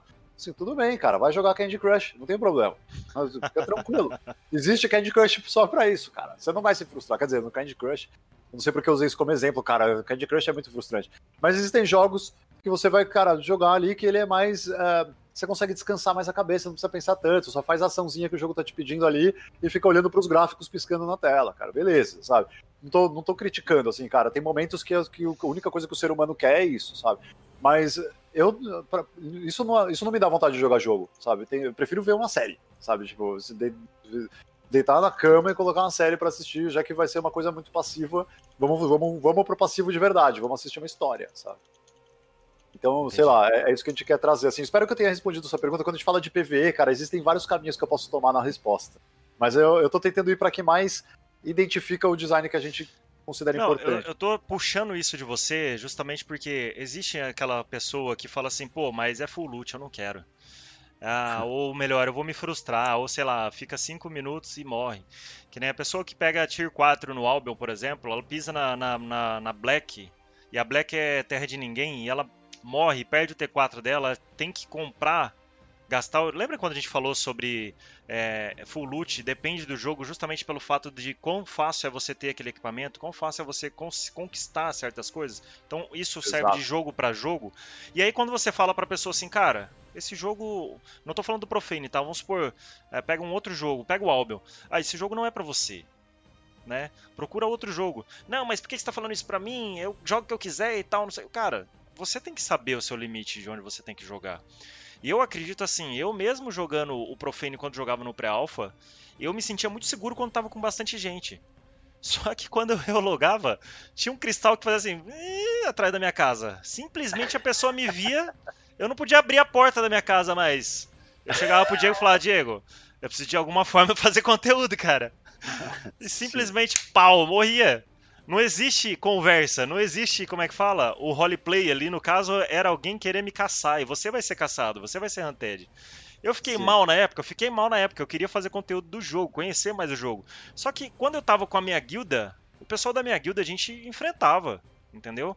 A gente criou Sim. vila, colocou casa, né? Tinha o Xumin lá que era o nosso escravo e tal. Então tinha várias outras outras coisas que a gente podia fazer ali junto, sabe? Mas você sendo um, jo jogador PvE, você tem que saber o seu limite, você tem que saber o que, que você vai fazer dentro do jogo. Você tem essa história para contar também. Você é matador de PK, talvez. Você é um cara que é neutro, é azul, é, entendeu? Vai sempre matar PK. Então você vai estar sempre com esse grupo. Então você consegue se encaixar dentro desse jogo também. Então eu acho isso incrível. Tá? Sim. É, assim, é, você falou uma coisa muito importante, é, que é o jogador ele quer conhecer o jogo. Uhum. Se os elementos de liberdade do jogo estiverem impedindo o jogador de conhecer o jogo, a gente tem um problema, sabe? E, e, isso é uma coisa que precisa ser adressada, senão, cara, só os jogadores veteranos conseguem explorar o conteúdo do jogo e, cara, com certeza isso não é um, um aspecto saudável para a comunidade do jogo e para o crescimento do jogo, sabe? Então, uh, uh, com certeza, a gente tem que dar vias para o jogador de conhecer mais sobre o jogo, sem ele ficar preso dentro da casa dele com um pecado do lado de fora, sabe? É, é, então, assim, é. A, a, isso, esse é, uma, é, um dos grandes aspectos aí do, do porquê que a gente considera. Eu, eu, considero muito bom o nosso sistema. Nossa, eu não vou nem falar nosso, porque, cara, foi muito, muito inspirado em Ultima Online. Mas o sistema de você marcar runas e poder dar recall para elas e tudo mais. Cara, você não conseguia recalar para dentro da sua casa, mas você conseguia sair da sua casa recalando para qualquer lugar do mundo que você já tenha visitado uhum. uma vez. Então, cara, recala para um lugar longe da sua casa, de dentro da sua casa, dá um recall aí para uma runa que você marcou em algum lugar. E não deixa ninguém ver, tá bom? É, é. e, e, você, tipo, cara, pronto, tá lá, num outro lugar. Cara, foi para um lugar randômico e tal. Cara, talvez seja até interessante você conseguir ter um botão que com algum com down de 30 minutos, que você usa ele, você spawna num lugar randômico de qualquer continente, tá ligado? Só para só o jogador poder falar, cara, pelo amor de Deus, eu quero entrar no Profane hoje, eu quero, quero respirar.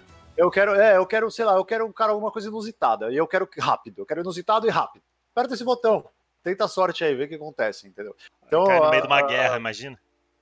É, é, é então, cara, incrível. Imagina, o, o, jogador que nunca viu uma guerra, ele aperta esse botão, ele para, ele fala, mano, o que tá acontecendo aqui, cara? E, do, tipo, e a galera não deve nem matar ele, porque os caras devem estar tá olhando para todo mundo que tem nome de guilda inimiga na cabeça. A guilda inimiga tá vendo todo mundo que tem nome de, da outra guilda inimiga na cabeça. E o cara deve ser um carinha ele tá sem guilda. Só. Sem guilda, tipo. Ah! Legal, muito bom isso. É uma possibilidade. Então tá aí, o pessoal do PVE aí já fica ligado às antenas já. É, vamos lá. Haverá sistema de trade packs mar e terra dentro do jogo? Por exemplo, quero levar daqui para um comércio de outro lugar e vai ocorrer esse risco? Pode ocorrer esse risco, né, de você levar recurso, levar equipamento, alguma coisa para um certo lugar para vender. É, se esse tipo de comércio vai surgir por território, por continente, né? Se você pode levar daqui para América do Norte, por exemplo, também, não sei, como, o que, que vocês falam sobre isso? Você vai ter esse risco, benefício de você levar, ganhar uma grana, trazer, buscar, ter uma missão para isso? Missão entre aspas, tá? Que você não gosta de falar missão, mas tudo bem.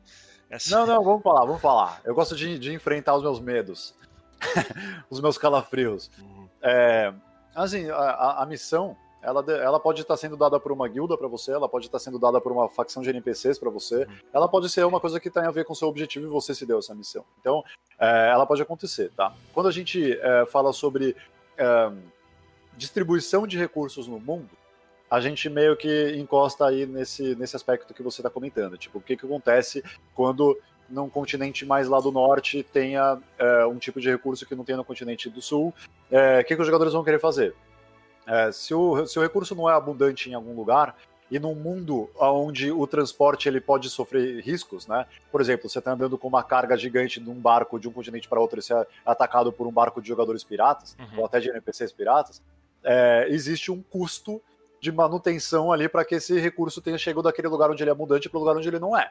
Então ele vai ser mais caro naquele lugar. Esse tipo de regra, esse tipo de economia, é, é praticamente um dos maiores combustíveis de história e de, e de dificuldades e de desafios do Profane, assim, sabe? Tipo, é, a gente quer fazer um mundo rico o suficiente para que você, é, assim, não dá pra gente virar e falar assim, a primeira versão do Profane, assim que lançar, vai ter tanto recurso que se você viajar até o servidor do Japão, você vai, você, cara, você vai ver um monte de coisa que você nunca tinha visto na vida. Talvez não seja assim no começo, mas esse é o nosso objetivo, e a, e a ideia é chegar lá. Então, talvez no começo a gente não tenha, não tenha conteúdo suficiente no jogo para conseguir colocar uma diferença tão grande para quando você vai de um lugar para outro. Uhum. Mas a ideia é que tenha. Né? Então, conforme o, o Profane vai evoluindo, mais, uh, uh, uh, mais recompensador vai para a experiência do jogador vai ser ele explorar, né? Porque ele vai estar tá então, vendo coisas que ele não está acostumado com a terra de onde ele vivia. Assim. Então você me deu um gancho aí de perguntar para você se todos os servidores vão ser com tipo portos, se vai ser Morcon, se vai ser tal, tal, vai ser todos iguais, todos desenhados iguais, ou não? Você está me afirmando é. isso? não, não. É, que, o que, que vai acontecer ser diferentes. É o, o que vai acontecer é o seguinte: eles vão ter o, o, as regiões agora. Hum. Cara, vamos falar sobre a nossa ferramenta de criação de região, cara, porque ela é muito legal. É, aqueles concepts que vocês viram quando a gente anunciou aí a virada da arte, né, do, do, do Profane para uma arte nova, uhum. É, a gente colocou uns concepts. Tá passando não esses. Uhum. não esses que estão passando aí que são mais próximos, assim, que são é, cenas de você lá dentro. Uhum. Mas ah, é, aqueles que são mais aéreos, que você vê, tipo, toda uma região lá de cima e tal. Eles são a, a, a, a guia aí, né, que a gente trouxe aí para a nova cara do Profane. ah, e para esse primeiro bioma que a gente está criando, que é um meio que de, de um arquipélago tropical, que vocês estão vendo nas imagens aí nos nossos concepts e tal. É, a ideia é eles serem daquele jeito. Então a gente focou para que a ferramenta. A gente está criando uma ferramenta de criação de região, é onde a gente não precisa ficar é, fazendo nada na mão. A gente, na verdade, a gente nem quer fazer nada na mão, porque a gente quer que o mundo seja dinâmico. Então, se a gente precisar criar 10 regiões, a gente vai conseguir meio que mexer nos parâmetros e falar, ah, eu quero mais incidência de montanha, menos ma- uh, um pouco mais de praia, dunas, banco de areia, eh, florestas, 30% e tal. Não, não, não, vai funcionar exatamente desse jeito, mas é como se fosse desse jeito. Então a gente vai lá meio que parametriza a, nossa ferramenta de região e a gente aperta um botão que vai gerar aquela reunião. A reunião, caramba, eu falo região, reunião. É, é tanta reunião que minha cabeça já pensa reunião logo de cara. É, mas a gente vai estar gerando ela, e se a gente apertar esse botão mais umas três vezes, a gente vai ge- gerar três que são com as mesmas propriedades que a gente colocou, só que elas não vão estar saindo iguais. Para que, se a gente quer popular o mundo, ele não pode ser idêntico. Você vai visitando o mundo e você vai vendo um monte de coisa igual. Ele vai ter propriedades. A ideia é que a gente consiga trazer propriedades únicas para cada região. Agora, é, o- a quantidade de biomas que a gente está criando agora, é, a gente está focando em fazer um muito da hora. Tipo, um bioma da hora, assim, sabe? É, validando ele, falou, pô, é um caminho legal, seguimos um, ca- caminho legal e tal, a gente vai começar a criar mais biomas. Então é aquele negócio que eu tava falando, quanto mais o tempo passar no desenvolvimento do jogo, mesmo depois que ele já esteja rodando de forma contínua, mais vai surgir diferentes tipos de biomas, então as novas regiões que vão estar surgindo no mapa mundi, elas vão estar, elas vão sendo cada vez mais diferentes, assim, sabe? Os americanos vão jogar no, num servidor nosso, a gente vai jogar no servidor deles, como é que vai ser? Se for um. Eu tô falando que, né, jogando, mas no alpha, assim, você vai, vocês vão começar a abrir pros americanos também?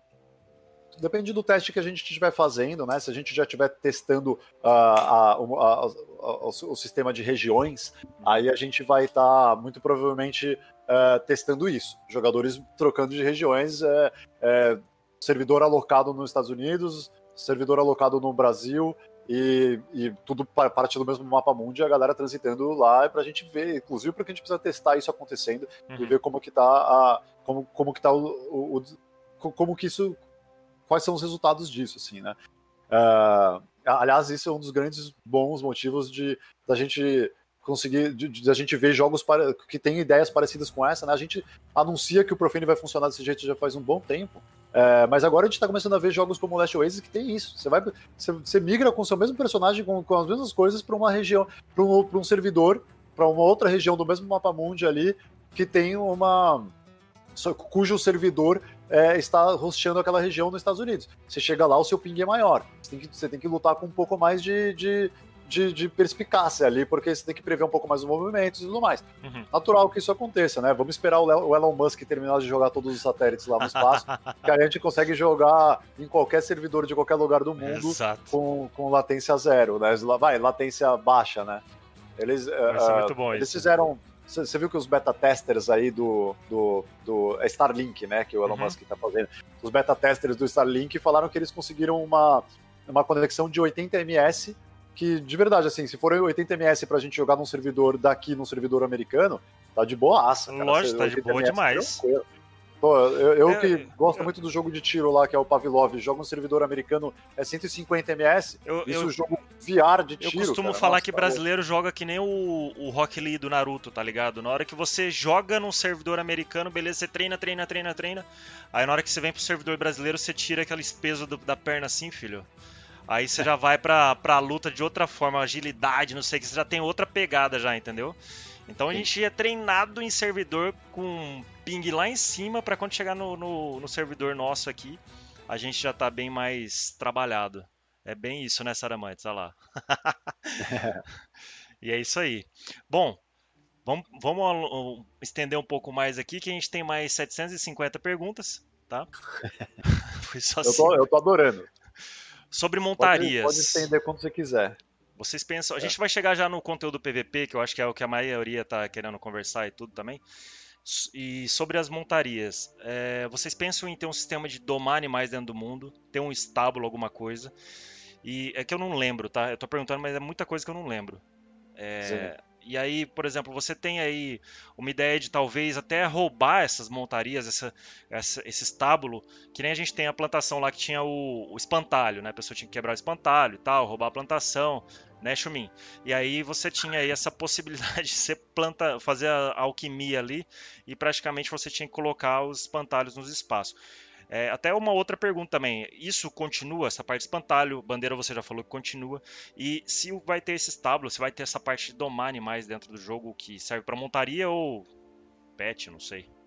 Com certeza, a taming é uma, né, é, a, a proficiência de domar é uma das, das que estão consideradas, sim, e, e vai fazer parte. E no pré-alpha a gente quis simplificar, mas porque a gente queria ter, a gente estava priorizando alguns outros testes, mas é uma pena que não pôde fazer parte do pré-alpha a proficiência de taming, porque tinha, já a gente estava começando a fazer uma fauna e flora ali, né, bem uhum. interessante.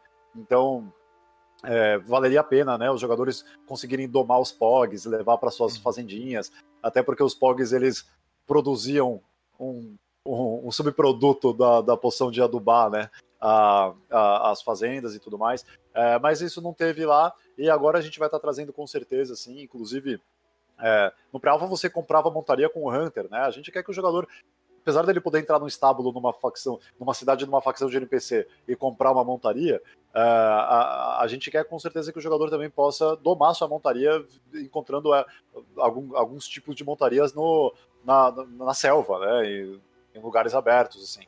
Então, inclusive, a dificuldade que o jogador vai ter aí para domar uma, a, a, montaria vai depender da proficiência dele, e com certeza a gente vai estar tá também trazendo algum nível de dificuldade que envolva uh, você compreender como, como que funciona domar aquela montaria, e não só você falar, ah, minha proficiência é tal, então eu consigo domar ou não consigo domar. Não, mas e o seu conhecimento como jogador? Você sabe o que, que essa montaria gosta? Sabe o que, que precisa fazer para ela ficar calma e tudo mais? Então, não só montaria, tá? Qualquer, qualquer tipo de animal que faça sentido você domar, uhum inclusive para o jogador poder ter controle, controle do animal domado, né? Então, se você domou um animal que não é ou não uma montaria, pode ser um animal que ele pode, possa te ajudar em combate, ou ele possa te ajudar de outras formas que não são em combate. É, inclusive, pô, é, é, um dos, um dos uh, uh, tipos de, uh, de levantamentos que a gente quer conseguir pedir colaboração da comunidade para dar ideia é como que uma montaria, desculpa, como que um animal montado pode te ajudar, pode fazer parte dos animais que te seguem e te ajudam, sem uh, uh, tirando a parte de combate que, que já é que a gente sabe e vai ter, mas todo mundo já conhece bem, assim, sabe? Como que um, um animal pode te ajudar? Tem a ideia, aquela ideia de animais poderem te ajudar a coletar loot no chão, que já foi explorado em alguns MMOs e tal. Mas pô, dá para ter ideias mais interessantes, assim, sabe? E a gente tá com a agora lá no nosso Discord com um sistema de, uh, uh, de sugestões, né? Que eu tô achando bem legal, tá? Uh, tá eu, pô, eu adoro entrar lá e ver as sugestões que estão sendo feitas. algumas, elas são, são bem próximas do, do, do design que a gente está fazendo e tem muita gente votando a favor, então isso é bem legal de ver.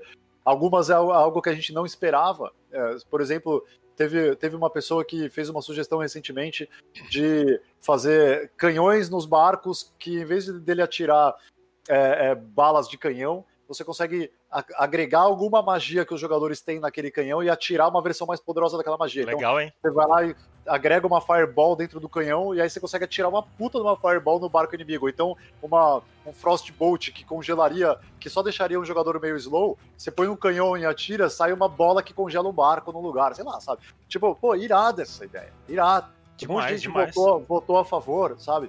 Então, assim, meu, traz essas ideias aí para nossa para nossa para nosso sistema de sugestão aí que está sendo bem legal acompanhar isso está agregando bastante para o nosso desenvolvimento assim. É, mas espero que eu tenha respondido a sua pergunta sobre taming aí. Não é... perguntou a única coisa que você não perguntou é se eu posso roubar uma montaria no estábulo de alguém. Você ah tá uh, assim o, o estábulo de alguém a gente ainda não definiu direito como é que seria uma mecânica de estábulo. Uma coisa uh, que a gente sempre teve aí o, o cuidado de colocar no jogo as pessoas que gostam de trazer o puro realismo para o jogo talvez não, não, são, não sejam tão fãs disso, mas Do mesmo jeito que no pré-alpha você conseguia transformar a sua montaria num idol, né? É, ela se transformava meio que numa estatueta que você trazia na sua bag uhum. e você conseguia meio que transformar essa estatueta de novo em montaria. É uma forma de você poder comercializar a montaria, guardar montarias num, num, num baú dentro da sua casa, sabe? É, a gente pode acabar trazendo esse aspecto para tipo, você não consegue você consegue trazer sua montaria como um idol na bag, mas na hora de armazenar ela, em algum lugar tem que ser no estábulo, sei lá, um baú pode não aceitar ela. Então isso pode acontecer. Uhum. Se acontecer dessa forma, uh, se a gente criar essa limitação, uh, muito provavelmente vai, em algum momento que você estiver ali invadindo uma vila, já conseguiu quebrar o muro de uma cidade, conseguiu diminuir a área de proteção daquela cidade, é, quebrou uma casa, acessou alguma coisa que funcione de, dessa forma como um estábulo, muito provavelmente você vai estar conseguindo roubar sim a montaria que está ali dentro. Então, é, isso é uma possibilidade, tá? Mas essas regras a gente define enquanto a gente está criando esses tipos de itens, né? Tá. Será que o estábulo é um plotável uhum. que você coloca ele em algum lugar do mundo e, e, e ele funciona como um, um, inventário onde você pode pôr montarias? Não sei, sabe? A gente precisa ainda descobrir se a gente vai por esse caminho. E vocês pensam em fazer, é, eu não sei porque justamente eu não tenho essa, eu não lembro disso dentro do jogo mais, né? Eu já tô ficando velho, mas enfim. vocês pensam na hipótese de fazer tudo produção do player ao invés de ter um drop específico de um item? Eu lembro que eu dropei já item de alguma, alguns mobs já dropou. Vocês pensam em deixar ah. trazer isso só para craft e deixar a economia no craft mesmo? E sei lá, talvez que sim, um baú tenha um drop, alguma coisa desse tipo. Mas vocês chegaram a, a reformular essa parte? Vocês pensam em reformular isso ou não? Uh, a, a, intenção que a gente está tendo nesse momento é de que a gente consiga trazer um pouco de um peso equivalente, equivalente entre os dois. Mas a gente, a gente sabe que se for, tipo, 50-50, sabe? É, normalmente o drop prevalece. A gente não queria que o drop prevalecesse, a gente queria que o drop fosse um pouco mais a exceção e, o, e, a, e, o, e a armadura e os gear feita através de craft uhum. fosse o mais comum. Isso acaba, assim, nos MMO sandbox isso acaba acontecendo com um pouco mais de frequência, porque como ele é, normalmente é full loot, né, no caso do Profane full loot, uh, é muito mais fácil você armazenar um monte de recurso na sua base, e aí, ah, precisamos atacar os caras, aí você pega e faz um craft, sabe, do que você ter um monte de baú cheio de item dentro sabe? É mais fácil armazenar recurso do que item. Então, acaba acontecendo mais que o craft ele normalmente é, é, tem uma presença maior. A maioria das pessoas que você vê andando por aí provavelmente vão estar andando com, é, com gear craftada. Agora, isso não quer dizer que não vai ter rare drop nem nada, assim, tipo, vai ter.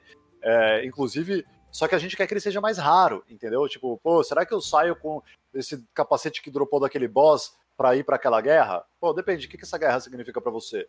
Tipo, é importante para você ir para sua guilda defender aquele, aquele território? É? Cara, pega a sua melhor gear. Pega a sua melhor gear, cara, ela vale menos do que perder aquele território pra guilda inimiga, entendeu? Então, ou então, cara, faz parte da, da missão dessa guilda conseguir tirar aquela cidade de NPC daquele lugar, porque aquele fator locacional tá, tá acabando, aqueles recursos estão acabando, e a sua guilda precisa daqueles recursos. Aquela facção de NPC que era nossos amigos acabou de virar nossos inimigos porque eles estão expandindo e eles, cara, vão continuar expandindo.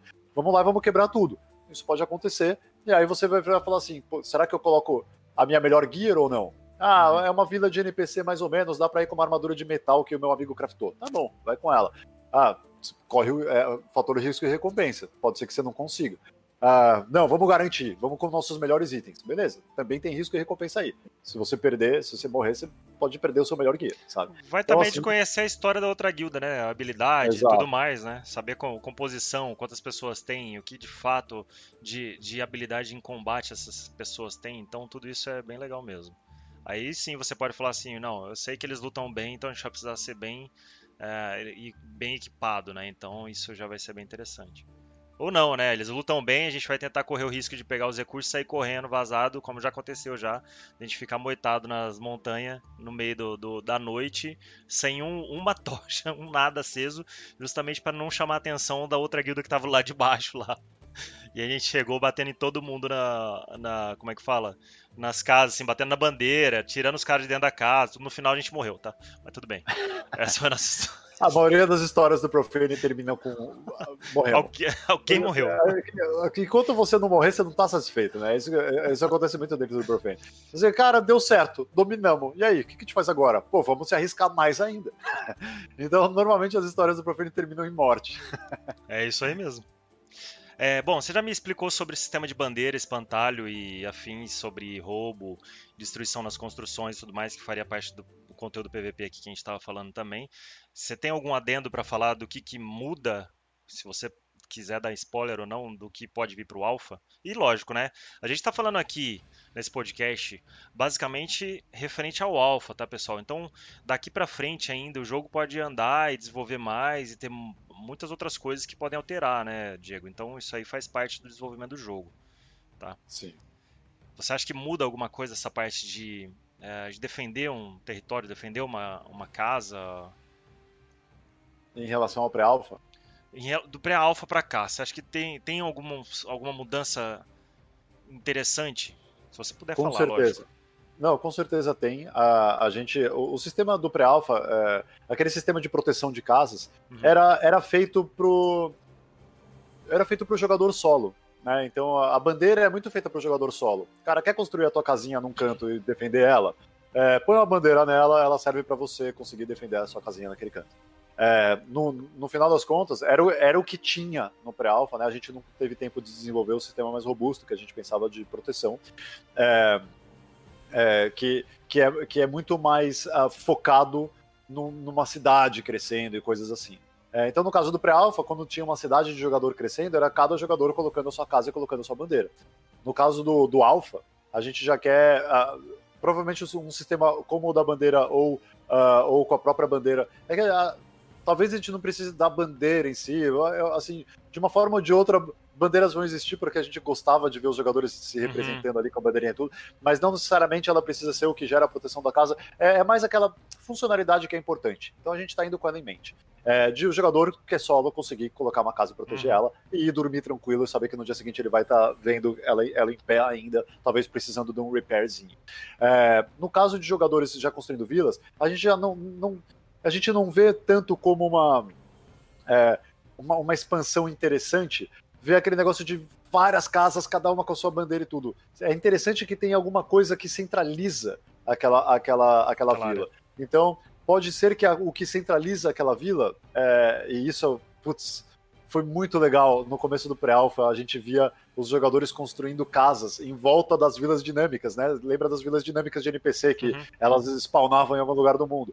E aí os jogadores iam lá e construíam meio que uma vila de jogador em volta. Então tinha alguma coisa centralizando aquela vila de jogadores, né? Eles estavam lá porque eles estavam interessados no, no serviço que os NPCs forneciam para ele, o blacksmith, o banqueiro e tudo mais. Então, é, os jogadores meio que construíam, é, expandiam aquela cidade de, de NPC. Olhando para aquele comportamento, a gente falou, cara, vamos vamos dar seguimento para esse tipo. A gente viu que os jogadores se comportaram desse jeito, vamos dar seguimento para isso. Vamos fazer com que o jogo é, é, entenda que os jogadores estão querendo é, é alguns jogadores, pode ter jogador que quer construir uma vila só, só de uma guilda, pode ter jogador que quer se integrar a uma cidade de NPC que está expandindo. Então vamos fazer com que os jogadores possam fazer parte daquilo. Então, hoje, do jeito que a gente está elaborando, uma, uma vila de uma, de uma facção de NPC que às vezes ainda é pequenininha, se os jogadores começam a chegar lá e colocar casa, é, os jogadores começam a já ganhar reputação com aquela facção, porque eles já são cidadão lá, pô, eles têm casa naquele, na, na, naquele lugar. Eles são cidadão, Provavelmente os jogadores vão querer ver aquela vila evoluir, porque eles querem uma variedade maior de NPCs com diferentes tipos de serviços, então eles vão colaborar para ela evoluir. Provavelmente eles vão querer que aquela vila seja mais segura, então se os guardas não têm torres, por exemplo, para subir em cima e ficar de vigia, os jogadores poderão é, construir torres, por exemplo, é, e, e, colaborar para a expansão daquela vila e assim vai. Então isso é uma das coisas que pode centralizar uma facção. Então isso colabora para que a sua casa fique mais defendida, porque pô, você colaborou com os guardas daquela facção. Se chegar um player PKzão ali ou de uma, de uma facção inimiga, os guardas vão atacar um site. Então vai ser difícil aquele, aquele player ou aquele NPC chegar até a sua casa e atacar ela, entendeu? Então uh, uh, isso vai centralizar de uma certa forma.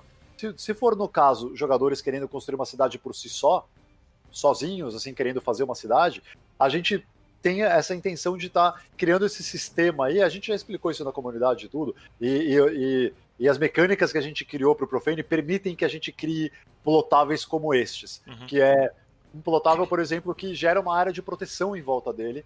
E de todos os jogadores, em vez de ter uma bandeira para cada casa, todos os jogadores que construírem casas é, e tipos de construções dentro da região que esse plotável gera uma área de proteção, é, estão protegidos. E aí o que, que acontece? Você quer aumentar a área de proteção para poder expandir sua, a sua cidade? Cara, várias coisas que você pode fazer para poder aumentar ela. Sabe, você quer, você quer manter ela daquele jeito porque é mais fácil manter uma cidade concisa, uhum. murar ela e tudo mais? Legal, vamos por esse caminho então, sabe? Então vai depender de, do que, que os jogadores estão fazendo, qual é o objetivo deles e como que isso vai estar integrado com o formato de vila que pode existir no, no, no, Profane, assim, né? O que, que você considera uma vila? São três jogadores com três casinhas num é uma vila. um lugar isolado? Ah, tá com uma bandeira em cada uma dessas casas para proteger e tá bom assim, sabe? Vai dar menos dor de cabeça. Uhum. Sabe, agora, vocês estão querendo fazer uma, uma vila de, de uma guilda de 150 jogadores? Sabe, tipo, meu, melhor vocês fazerem com um sistema de, que de alguma forma centraliza como que aquilo é protegido, sabe? Isso aí, muito bom. É interessante saber justamente porque a gente já tem uma visão como que vai indo pro alfa. Bom, a gente já sabe que a gente podia matar os amigos, né? Isso ainda se mantém, esse fogo amigo e dentro da party, por exemplo, vai ter essa, essa parte de ataque, como é que vai ser? Se você tem uma party, você tem uma defesa, vocês vão criar um tipo de defesa para quem é da sua guilda, que eu acho que na época a gente se matava e matava todo mundo e eu não sei, vai continuar dessa forma? vai continuar sendo assim, está, porque é o seguinte. Uh, é muito importante que no Profane tenha o Friendly Fire. Uh, se, se, se, você protege o dano do fogo amigo, o problema não é. O problema não é nem tanto a gente falar, ah, mira bem a sua flecha para não pegar na cabeça do seu amigo. Isso eu até, eu até gosto que o jogador tenha que pensar antes de dar uma flechada. Sabe? Tipo, pô, pensa bem, cara, você tá dando uma flechada. então eu até gosto, mas o principal é é a gente poder fornecer para os jogadores a possibilidade uh, de, de, de, de, vitória numa, em uma situação desfavorável à situação que ele se encontra. Então, se você está sozinho no meio da floresta e vem três jogadores tentar te matar, uhum. é muito melhor que exista o fogo amigo para que você possa sobreviver é, do que se não existe. Porque se não existir, os jogadores vão tacar umas magias de, em área que dá dano absurdo e dane-se, tá, não tá pegando em mim, não tá pegando nos meus amigos, sabe? Não preciso nem me preocupar. É, Cara, é o lance de posicionamento, posicionamento, habilidade de jogador, não habilidade skill, né, também. E é onde Exato. você começa a treinar o, o, o, seu time, a sua equipe mesmo a lidar com isso, né? A lidar Perfeito. com o combate. Ah, no momento, sei lá, não sei se a gente vai usar uma regra de tanque, vamos dizer. Os tanques estão lá na frente, batendo e tal, você não pode jogar uma magia de fogo lá no pé deles, né? Então você tem Sim. que ter o um momento certo de fazer isso. Né? Tanto que existe o sistema de range, mid-range, é, frontline, backline. Então aí você tem todas essas, essas possibilidades do, do, do, seu estilo de jogar, né? Da sua equipe ali envolvida, né? Sim. É onde você Sim. começa a estruturar isso. É, assim, eu, eu, aprendi isso. Eu, eu, lembrava que no começo, lá atrás, no, no, quando o, o primeiro design do Profane estava sendo feito, eu pensava, eu falava, pô, cara, é melhor que as pessoas que estejam na sua party não tomem dano das suas magias e tal. Na época eu jogava Darkfall. E, cara, eu aprendi na marra. Eu tava, eu tava lá fazendo um, PV, um PVEzinho ali, tentando juntar uns recursos que tinha uns bichos que, que, que ficava perto da cidade que eu morava ali no Darkfall. Eu ficava pegando recursos dos bichos que eu tava matando. Então eu tava no meio de um PVE, lutando contra duas caveiras ali que davam um dano considerável, mas tava tranquilo de, de jogar contra elas.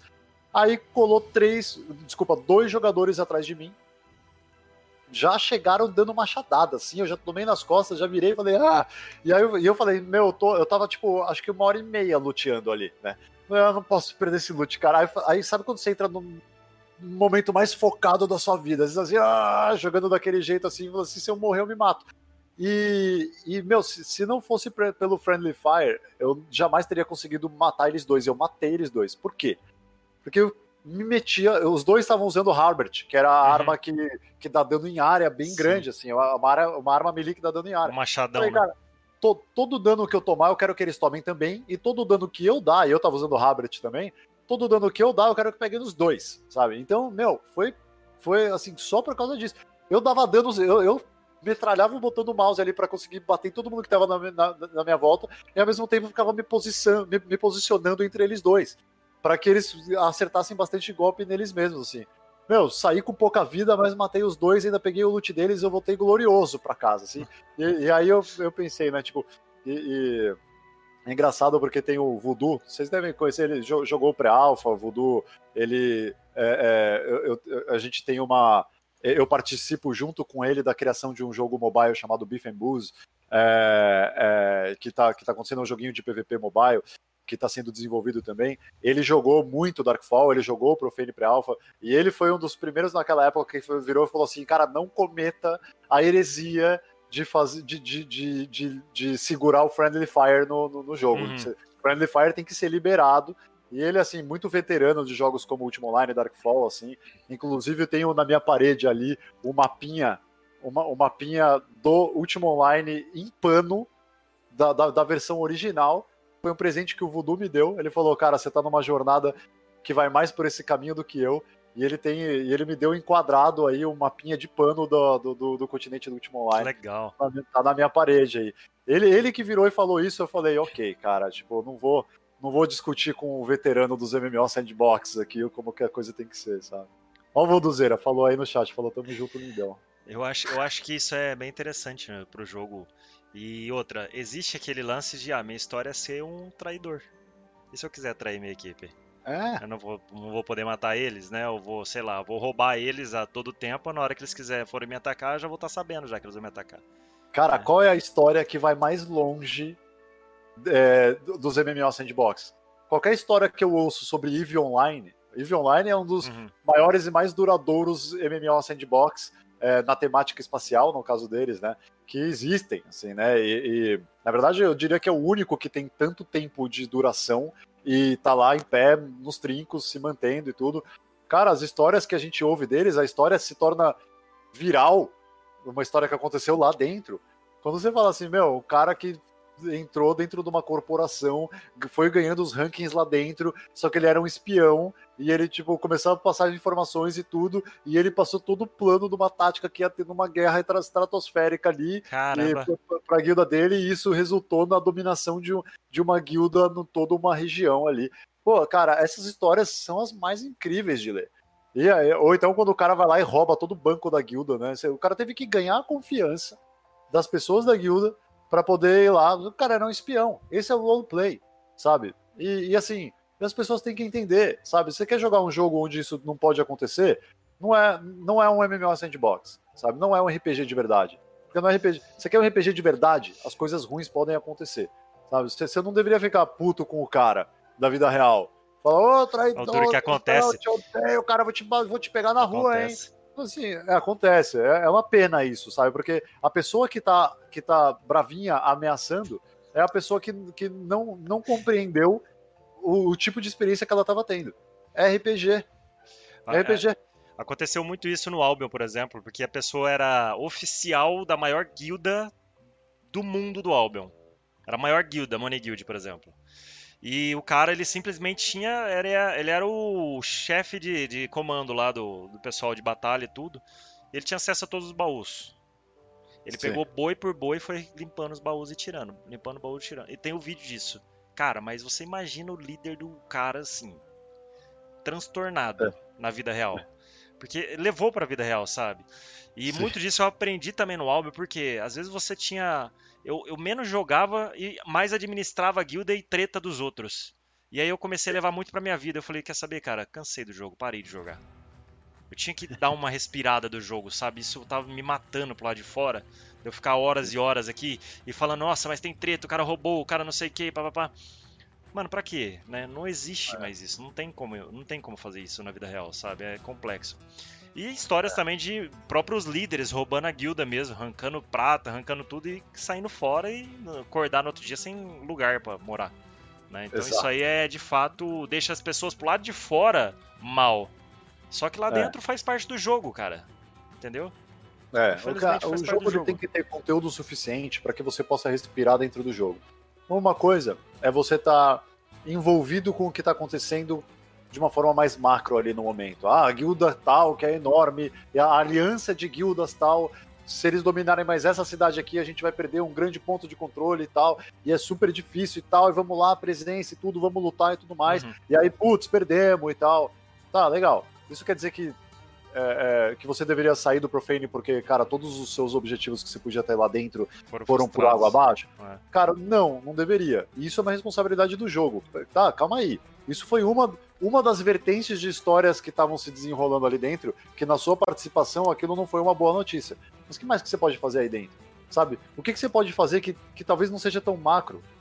Dentro de uma cidade de, de. Dentro de uma facção de NPCs, pode ser que exista uma, uma, uma, um coliseu ali dentro de arenas e você é um gladiador ali. Isso é uma outra história. Entendeu? Você é um gladiador tentando ganhar a reputação de, gladi de gladiador dentro de uma facção de NPCs que tem esse tipo de, de cultura aí de fazer batalhas de gladiador e você tá lá dentro tentando construir sua fama. E, cara, no momento você tá numa guerra, numa guilda em um lugar, no outro momento você tá ali, você fala assim, tá, calma, tá, beleza, acabou essa história aqui, vou pra essa outra aqui. Ou então, tipo, você tá indo atrás de um artefato também.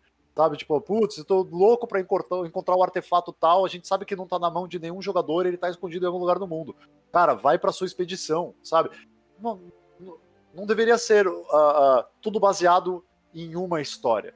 Claro que isso vai de perfil de jogador, né? Tem jogador que ele é fissurado na, no, em um objetivo. Pode ser. Uhum. Mas é, é uma responsabilidade do Profane de conseguir instigar o jogador a ter diversos tipos de objetivos diferentes, assim, sabe? Sim. E é o Bunny Joker. Se alguém quiser me seguir aí na Twitch. Só que, infelizmente, eu não faço lives de Profane, porque o Profane não tá pronto ainda, mas eu faço umas, umas lives. Faz um tempo que eu não faço, mas eu faço uns gameplays aí de, de alguns joguinhos VR, algumas coisas que eu gosto de experimentar. É, eu é, consegui te marcar ali. Bunny Joker. Tá, tá marcado. É, Bunny Joker. Eu vou mandar uma mensagem aqui. Oi, pessoal. Acho que é mais fácil, que daí o pessoal te marca, fica mais fácil. Bom, pra mim não aparece o nome dele, olha só que engraçado. Ah, agora apareceu. Aí, boa. Marca ele, Bunny Joker. Aí você manda a pergunta direto pro Diegão, então. Quando lança Beleza. o Alpha? Essa vai ser a última pergunta que ele vai responder. O Pixel, que, que, quem perguntou foi o Pixel, ele é, ele é desenvolvedor. Então, uh, Pixel, eu que pergunto para você. Ele é desenvolvedor da Insane. Ah, é? Eu que pergunto para você. É, vamos lá, deixa eu ver aqui então. Uh, putz, já deixa eu começar a scrollar para cima aqui, que já começou a, começou a ficar para cima já. Deixa eu é... aumentar um pouquinho o tempo aqui, que eu acho que tá. Quando sai lives do Profane, uh, poxa, uh, uh, inclusive o, o Saramantes aí, que é nosso community manager, que referenciou a, a, pergunta aí, é, a ideia é a gente começar a fazer cada vez mais lives agora, né? A gente ficou um tempo sem fazer live, a gente fazia bastante antigamente, a gente ficou um tempo sem fazer, uh, porque era mais fácil meio que dar um update ali por texto, mostrar as coisas que estavam ficando prontas. A gente já falou bastante sobre o Profane, como ele funciona, as mecânicas e tudo mais. Então, enquanto não tivesse coisas novas para a gente uh, que estivessem sendo testadas para que a gente pudesse, para que a gente possa trazer de volta, né? uh, uh, para discussão, não estava muito valendo a pena trazer numa live onde discussões internas estavam sendo feitas sobre o desenvolvimento, era mais fácil dar um update. Uh, mas a partir de agora isso vai valer muito mais a pena, né? Conforme os testes iniciais vão acontecendo. Então a gente conversa sobre isso, vai falando. Uh, uh, pô, a nossa equipe cresceu muito nos últimos tempos aí. A gente está com 51, 51 pessoas agora na, na, na empresa.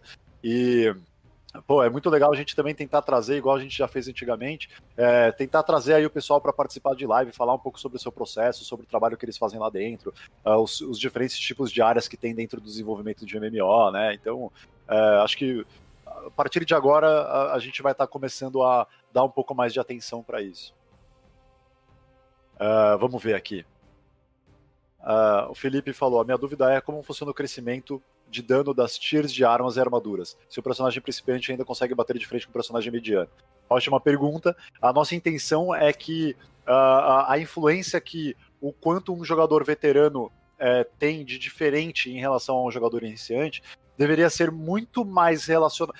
Tem que ter um peso muito maior. Esse é o design que a gente quer trazer, tá? Tem que ter um peso muito maior uh, a skill do jogador mais do que a, a, build vai do jogador por ela ser de um, de um personagem muito evoluído. Isso vai ter um peso, mas não vai ser tão grande quanto a skill do jogador. Então, a, a gente quer um ambiente onde um jogador que tem uma boa skill, mira bem, bate bem, se posiciona bem, consegue jogar de uma forma tática ele, jogando mesmo, é, conte mais numa batalha do que o fato de que você tá lá com um monte de, de gear e um monte de skills diferentes e tudo mais. Agora, é, vale a pena lembrar que o jogador naturalmente isso acontece, né? Porque o jogador veterano ele tem mais skill com o jogo, ele compreende melhor o jogo. A gente quer que ele ganhe por causa disso, assim. Agora, é, a gente não quer que seja impossível um jogador iniciante uh, uh, matar um jogador uh, veterano, assim. Pode ser que o jogador veterano ele joga bastante tempo, mas o que ele faz não é tanto relacionado a combate. Então pode ser que um jogador iniciante com poucas armas, com poucas coisas, poucos recursos,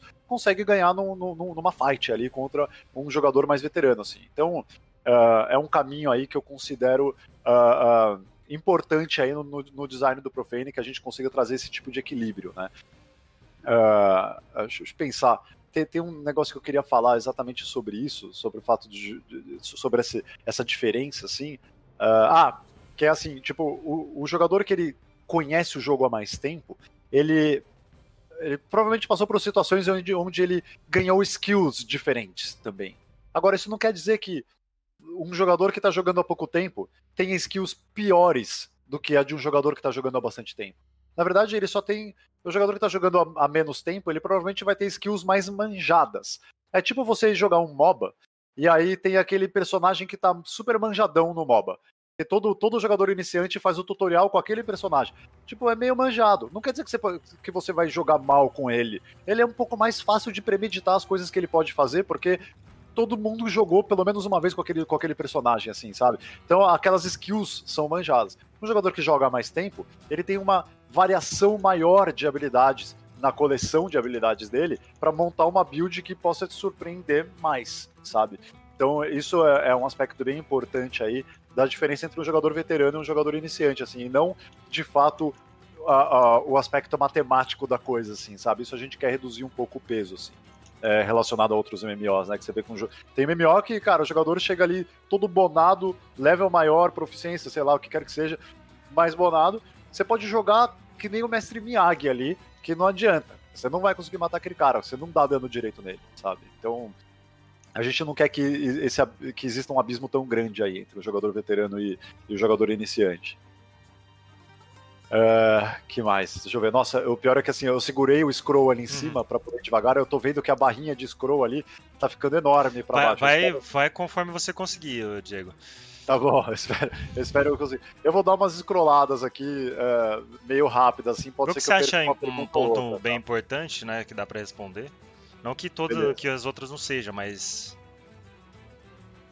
é, aqui tem uma pergunta que é, que é legal a gente é, adereçar, que é o Ringo Moraes perguntou como vai ficar o combate montado. Lembro que era ruim, mas as montarias. É, lembro que era, que era ruim as montarias mudarem de direção no pulo. É, esse, esse esquema de mudar de direção no pulo, assim, é uma. Foi uma. Vai, a gente não, não deu tanta atenção assim pro pulo do jogador. O jogador no ar conseguia mudar de direção, independente de estar montado ou não, ele conseguia mudar de direção tão rápido quanto pisando no chão, assim, né? O que não é legal, né? Tipo, isso foi, foi uma. Foi, foi um design meio uh, uh, uh, simplificado que a gente fez ali na época. É, que a gente com certeza não quer que isso, que, que isso se mantenha. No Profane Pre-Alpha você conseguia sair correndo com uma montaria, pular de um precipício e antes de cair do precipício voltar e cair de volta na terra da onde você partiu, assim, de tão, de tão controle no ar que você conseguia ter, né, de fazer isso. Então, assim, uh, é, a gente não quer que seja assim, a gente vai uh, manter ah, um sistema muito. Uh, no ar você vai ter um controle muito mais reduzido do, do, da, da, direção do seu personagem. Ainda vai ter algum controle, mas com certeza muito mais reduzido.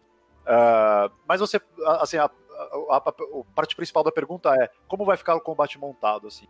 a, o, o, estilo de gameplay ainda vai ser bem parecido com o que estava lá, apesar de que vai ter muito mais tipos de ações que você pode fazer como jogador.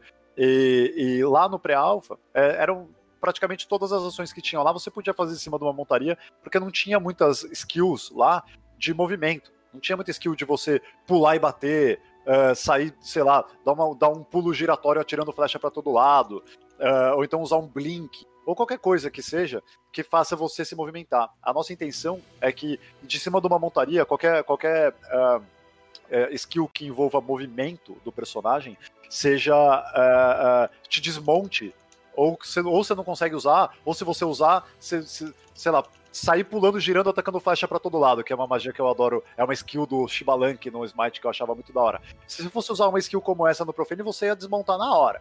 Sua montaria ficou para trás. Então, assim, pensa bem na build que você tá fazendo para ver se ela é compatível com uma montaria ou não. Assim você vai estar tá determinando se o seu estilo de gameplay é possível envolver montaria. É, é, um, é um estilo de combate montado ou não. Pensa bem nas skills que você tá fazendo. Assim. Então é, é, por esse caminho de design aí que a gente está querendo ir. Uh, vamos ver. Alguém pediu um easter egg do Earth Under Siege. é, vamos continuar aqui.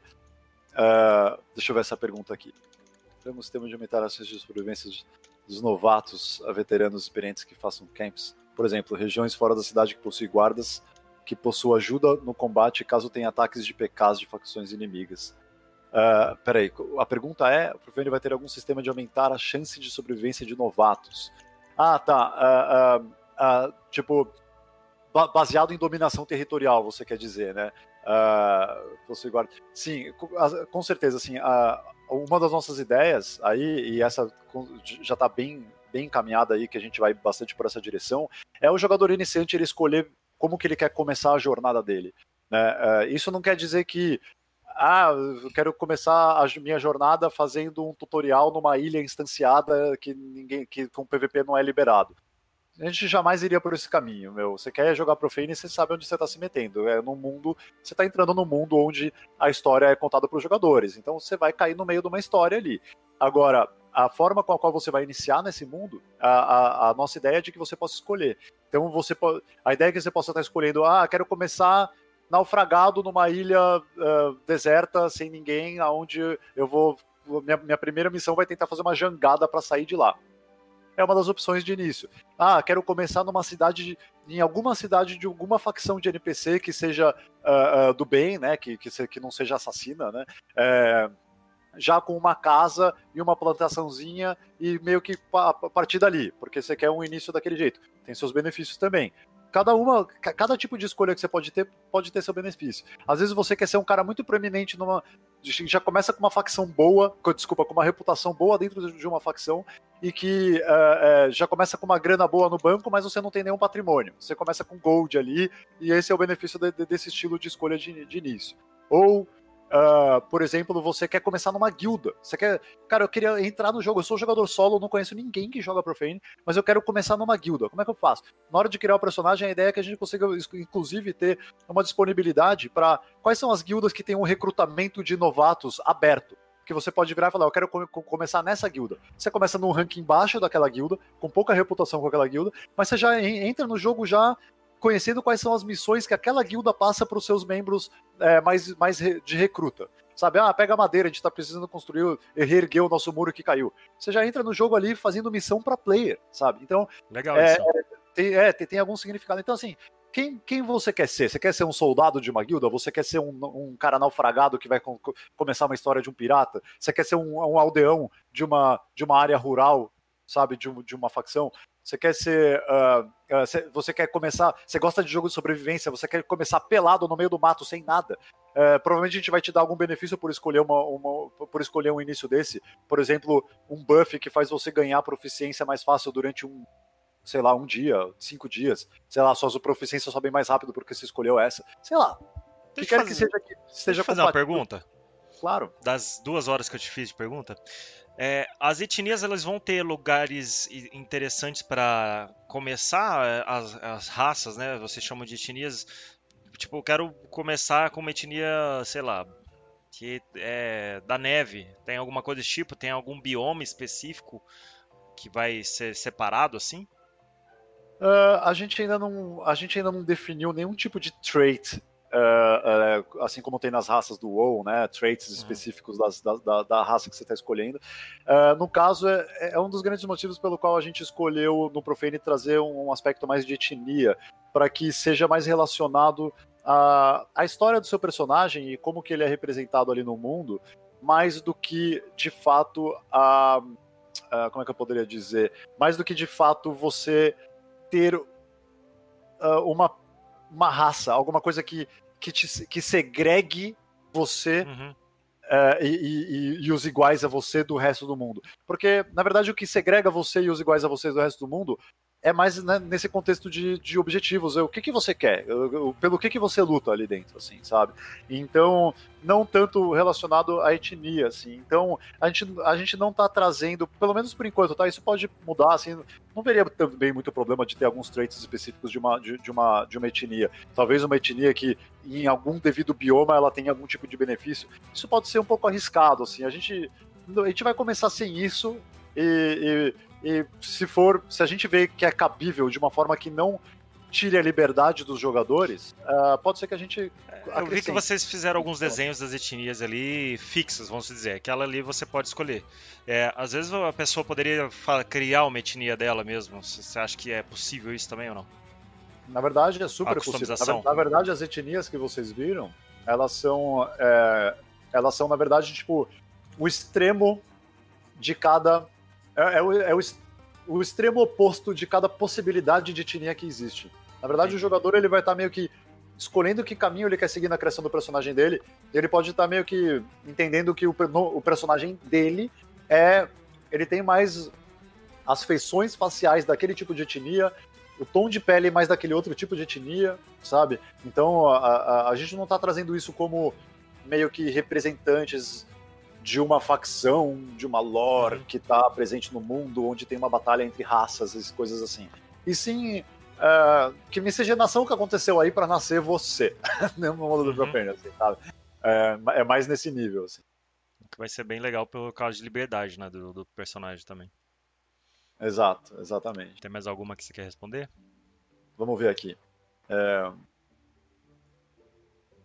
Uh, JBL estourado aqui falou é, JBL estourada é ótimo, né?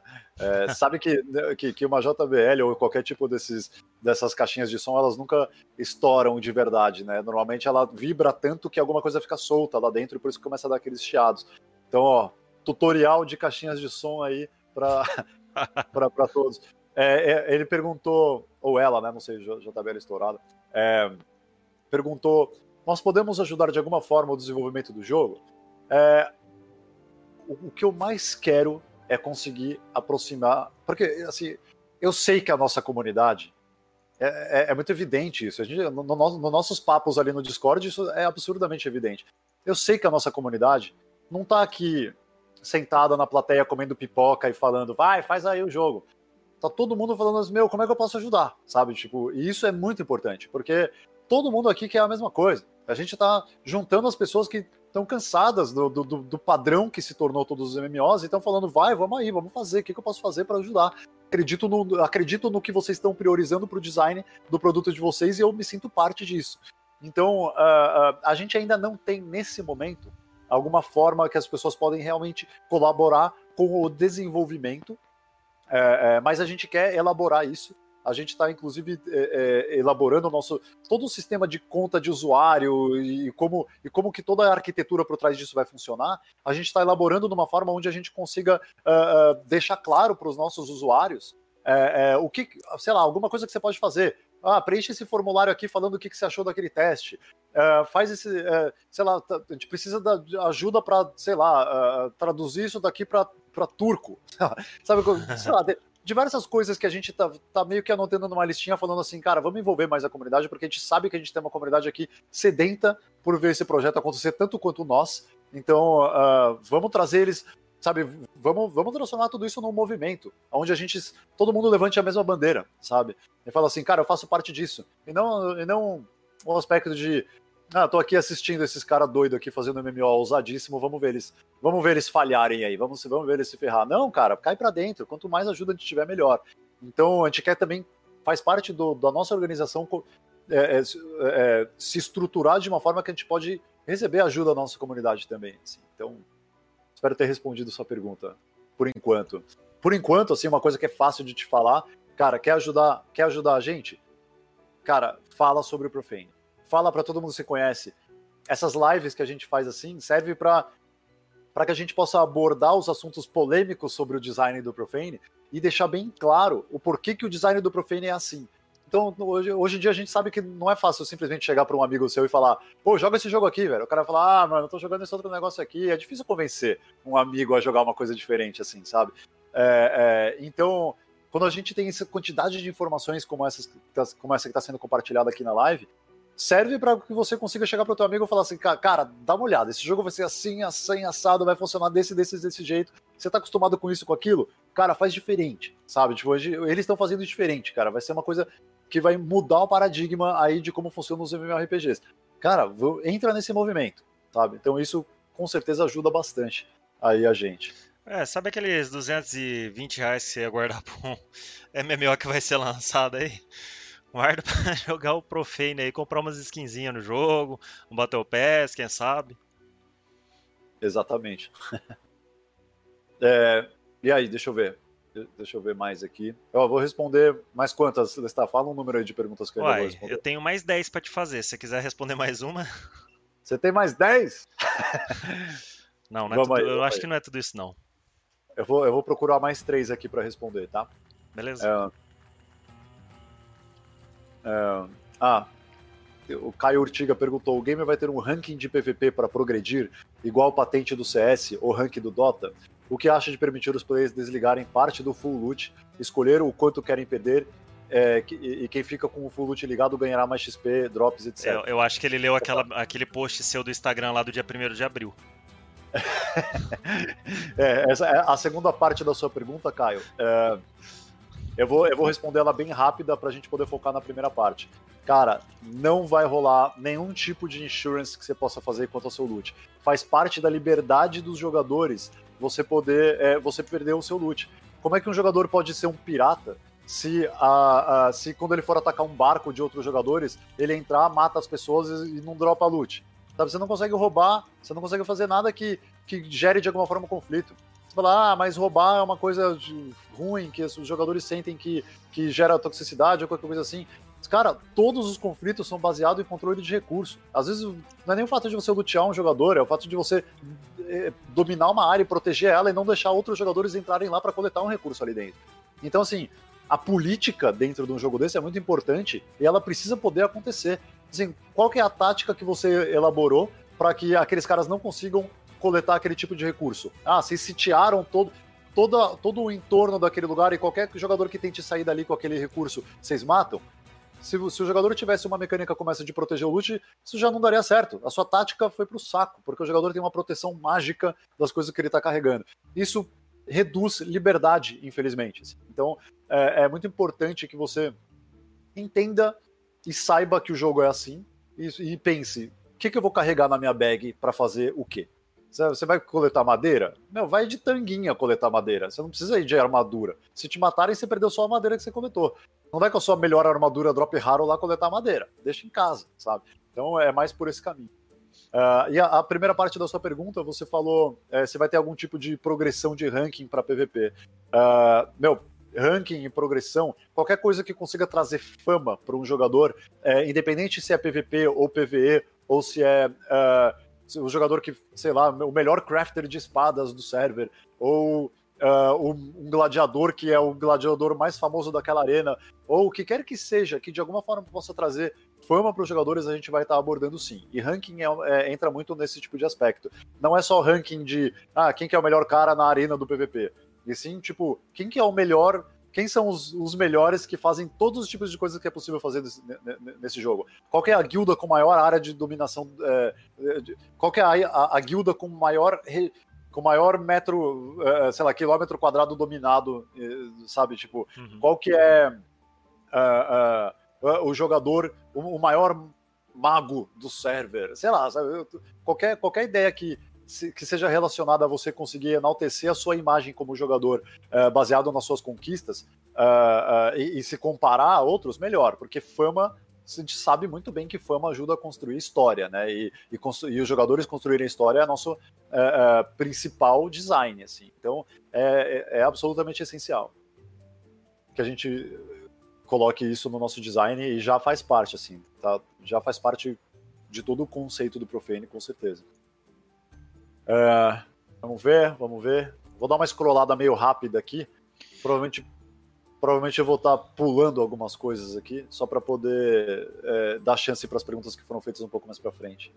Sim. Vou responder uma última, pode ser, Lestar? Tudo bem. Beleza. É, deixa eu ver essa daqui. Dos, né, uma parada bacana é, do Ember Sword é a possibilidade da comunidade criar visuais dos itens e equipes e aplicar as aparências em cosméticos do game. É, é eu, eu esqueci bacana. de falar desse jogo com você. Eu não sei se você chegou a pesquisar é. dele. Não, não. É, é, é, difícil eu não. Ele é um MMO? É, vai ser um MMO sandbox. É mesmo? Caramba, não acompanhei esse. Olha que vacilo. É, bom, já, já tô até anotando aqui. Peraí, peraí. Abrir uma nova aba.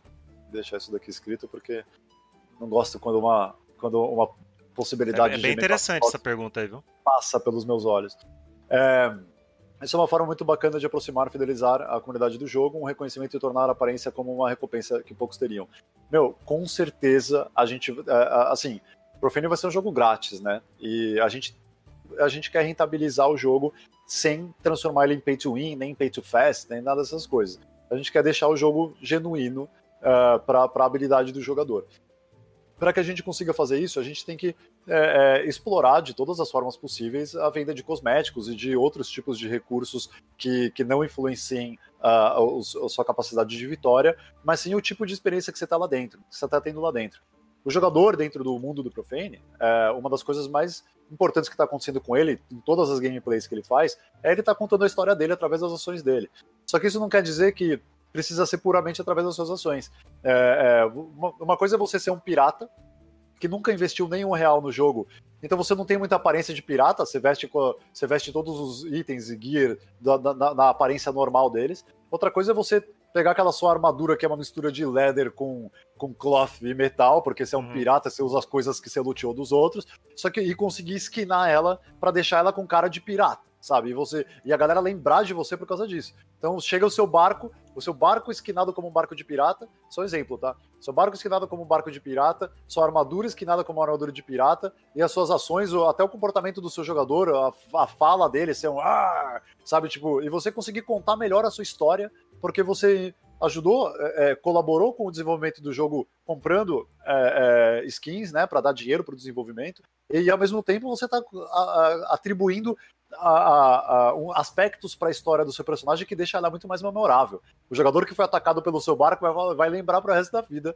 que ele foi atacado pelo aquele cara que chegou com um, um chapéuzão de pirata ali, com tapa-olho tudo, e falou: Meu, foi atacado pelos piratas mesmo, assim, sabe? O cara vai lembrar do teu nome, assim. Então, é, é, você, isso, é, você de alguma forma conseguir. É, e, você, e você perguntou isso também, na, na, né? O Scanel perguntou sobre o jogador de alguma forma conquistar isso, né? É, a, ideia é que não seja apenas pagando que você conquiste uh, uma aparência diferenciada para o seu jogador. Uh, a ideia é que você também consiga ganhar a, a, a acesso a skins, né? De, dependendo do que você conquistou dentro do jogo. Então, se você foi um grande campeão da arena de, de gladiadores e você está no rank top 10 ali dos, dos, dos maiores gladiadores do, do server ali, sei lá, você tá, uh, uh, você vai estar tá suscetível a, a, poder adquirir skins de gladiador para quando você equipar uma armadura full plate, ela é uma armadura de gladiador, para você ter cara de gladiador. Só, só quem a gente, a gente, provavelmente vai estar tá criando skins que só quem tem um ranking acima de tal pode, pode adquirir aquele tipo de skin, seja ganhando, seja uma skin que você compra, o que quer, qualquer que seja a natureza daquela skin. E, e, e, isso não só é baseado em ranking, tá? Pode ser baseado no fato de você ah, morou mais de tanto tempo com uma casa no bioma tropical, então você, ou então num bioma da neve, então você está conseguindo adquirir skins que, que são relacionadas à temática de neve, pele de foca, sei lá, sabe?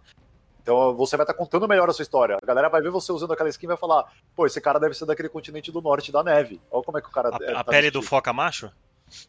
Exato, pele do foca macho ali. Você matar ele, é só fazer um skinning ali no corpo dele. Já é. Unted, hein?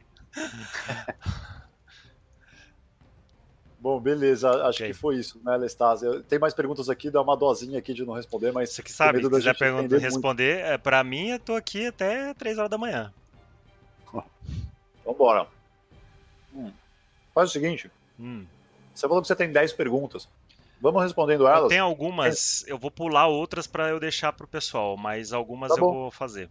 Quem sabe algumas das suas já responde algumas coisas que foram perguntadas, aí depois a gente vê o que sobrou e, e pega é. mais algumas. É, a gente tinha falado, o pessoal tinha. Vamos, vamos passar para o formato de negócio. É, sobre o pacote fundador. No, eu, no meio das questões aí, talvez eu estava prestando atenção em alguma outra coisa, não sei se você respondeu já sobre isso.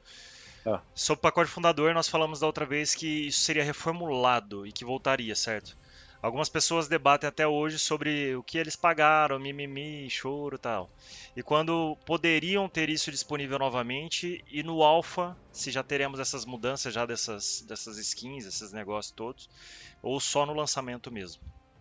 Tá. Um, assim, uh, tenho o mais absoluto e profundo é, respeito pelos nossos fundadores. É, e com certeza eu não quero chatear nenhum deles. Então a gente se comprometeu. É, pô, a gente vendeu pacote de fundador e a diferença entre o preço do pacote de fundador mais barato e o mais caro não é, é todos eles davam acesso ao jogo ilimitado, né, no, do, do pré-alpha, né, acesso ao pré-alpha ilimitado. A diferença entre eles eram as skins que estavam contidas no pacote. Uhum. Então a gente não pode de forma alguma ignorar isso. É, a, a, esses jogadores, eles, a gente prometeu naquela época e reafirmo até hoje, esses jogadores eles adquiriram cara, carta branca para participar dos, do, do, dos nossos uh, uh, do, dos nossos alfas, pré-alfas, betas, o que quer que seja.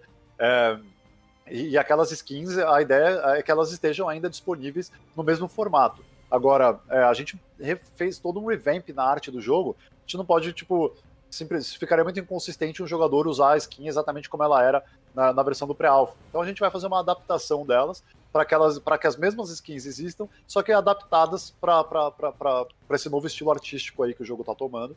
É, e, e, as pessoas que a gente tem, né, no nosso banco de dados ali, todos os nossos fundadores e qual é o pacote que ele comprou e tudo, então isso vai ser atribuído à conta deles com certeza. É, eu te peço uma, eu te pedi, eu falei isso justamente como uma resposta, tá? Porque é lógico, de fato, os fundadores têm total atenção do pessoal do Profane, é porque, tipo assim, as pessoas às vezes invertem o, o papel de, tipo, eu tenho acesso ao pré-alpha, mas eu queria estar tá jogando o alpha agora, por que, que eu não posso estar jogando agora? Ou, é, né, por que, que eu não tenho acesso a ver isso tudo?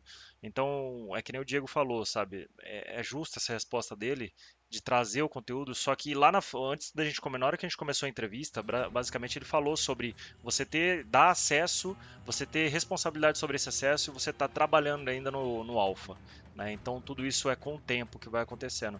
E provavelmente ainda os fundadores devem ser chamados também e tudo mais. Né? que é algumas das questões que eu vou fazer para você aí. É, então, é, só uma coisa, sobre o pacote fundador, eu lembro que a gente tinha uma, algumas partes de peças do corpo. Por exemplo, eu tinha uma parte de skin que ela era de metal, mas eu não usava metal, eu usava couro. E aí eu tinha skin só daquela parte de metal. Isso aí vocês chegaram a te tentar pensar se vai reformular para a pessoa escolher a, a, parte de corpo que ela queira, ou sei lá, alguma coisa do tipo? Com certeza. É, foi, foi por uma limitação que aconteceu isso no pré-alpha, né? A gente tinha.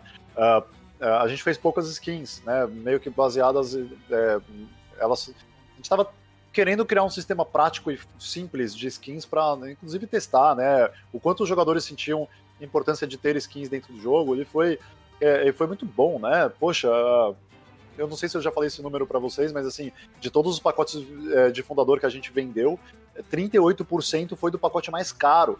E a única diferença entre eles é a skin. Então, assim, é, a gente viu que é, dentro de um, de um, design onde a história é contada pelo jogador como Profane, uh, skin tem um big role ali, né? Ele tem, tem um papel importante uhum. de você estar tá conseguindo se destacar e tudo, principalmente no jogo como Profane. Então eu acredito muito no, no, no no apelo das, das skins, assim. E uh, então hoje a gente está com a intenção aí de, de sempre que a gente criar uma skin, as, as skins elas são sempre temáticas, né? Até mesmo as skins do, dos pacotes de fundador, elas eram tematizadas dentro da, da, da lore dos primeiros homens, né? Do, do, do, do uhum. Profane, né?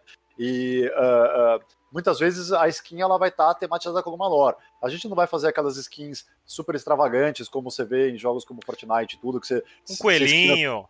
É, você esquina seu personagem, você vira o Elvis Presley ali. Tipo, não, não, não vai ter, não, sabe? Tipo, não, não vai acontecer esse tipo de coisa, mas a gente sabe que também as skins não podem ser uma coisa muito blazer. Elas têm que, elas têm que trazer o diferencial que o jogador espera. Então, uh, a, gente tem, a gente tem feito algumas explorações, inclusive uh, a gente sabe que na nossa comunidade existem muitos uh, uh, necromantes, assim, e a gente começou a falar assim, como é que seria uma skin de necromancer? E só que a gente, a gente pensa, pô, mas uh, cada jogador vê o seu, o seu necromancer interno de uma forma diferente. Se é um necromancer usando full plate, como é que ele é? Se é um necromancer usando uma full cloth, como é que ele é? Se ele tá um, um necromancer usando full leather. Eu já é, puxaria sabe? um pouco pro, pro Castlevania lá. Os, não é necromancer, mas pelo menos você tem lá um cara sanguinário, né? Gabriel e é, tudo mais. Também. É uma temática incrível. É, é, com seu nome Lestat, assim, eu já imagino. Né? Imagina. Né? Mas, é, já, pode vai... fazer, escreve aí já, já pode anotar, tá? Um, uma skin tá vampírica. Tá anotado. Vou escrever aqui, Lestat quer skin exclusiva. De vampiro. É, esse, esse, esse sistema faz com que o jogador ele possa. Se, o jogador, se a build do jogador é de misturar leather com plate, ele ainda vai conseguir trazer uma temática única. É, mesmo que, que tenha algumas diferenças intrínsecas na, na, na skin pro leather e na skin pro plate, é, você não vai. Você vai conseguir trazer da mesma temática uh, uh, uh, aquilo para sua build. Isso não quer dizer que assim, a gente vai se comprometer para fazer com que todas as skins que a gente crie, a gente crie para todos os tipos de materiais de armadura. Não necessariamente. Pode ser que a gente pense que uma skin só faz sentido existir na versão de Leather. E é isso, cara. Se você quer. Se você na sua build usa só o, o, o sei lá, ombreira de Leather, é, e tem uma skin ali que deixa a sua ombreira de Leather com os espinhos e tudo mais, Cara, é só, é só essa parte que você vai conseguir skinar uhum. assim, porque a gente criou aquela skin pensando na, na, na armadura de leather. Mas a, a, gente quer se comprometer também a estar tá pensando em skins que possam ter uma, a sua, as suas variantes para diferentes tipos de armaduras, mas não é uma regra, entendeu? Legal. Vamos lá para a próxima. Eu vi sobre uma postagem também, eu não sei quem é o quem é o culpado, achei que estava mutado.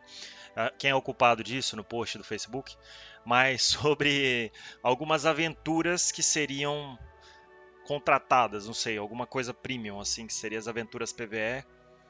Eu acho que seja PVE, que a pessoa teria esse conteúdo, tá? E uhum. esse conteúdo ele vai ser uma parte que a pessoa compraria ou faria parte de um, um Battle Pass, talvez, não sei. Ou, e, e, quanto tempo duraria, tipo, uma expedição dessa? O que, que viria nessa aventura? O que, que passa na sua cabeça sobre isso?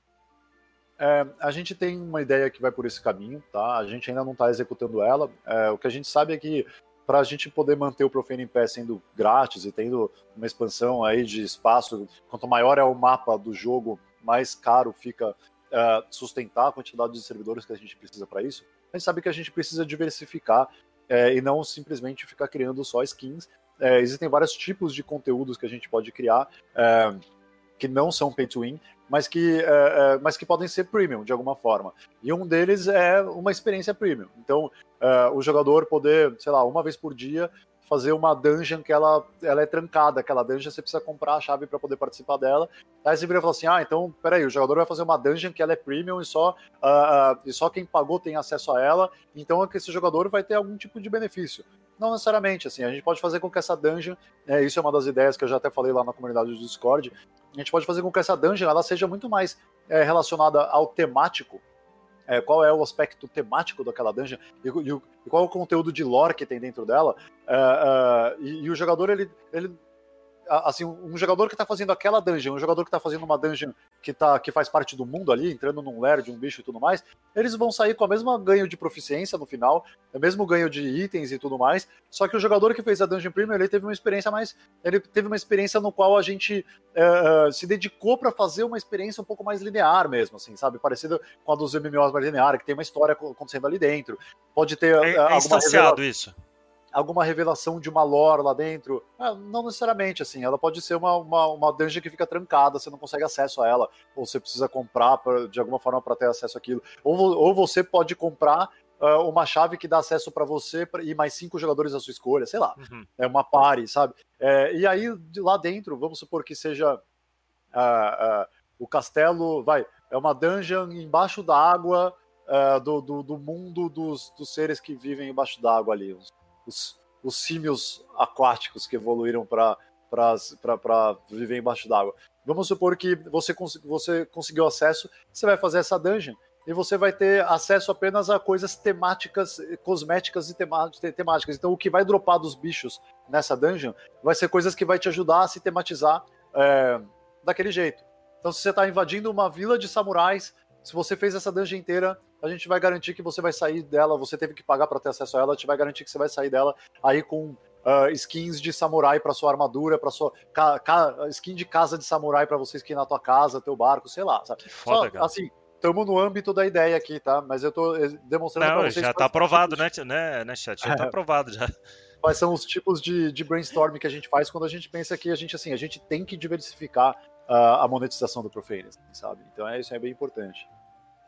É, é, você me deu um gancho aí para falar sobre aquática. Você, não sei se você jogou Guild Wars 2 ou se você ouviu falar, Joguei. mas na minha experiência de jogar é, alguma experiência aquática, eu sempre falo pro pessoal aqui do que eu tive, né, de experiência, é, é insano de você ter um arpão, de você.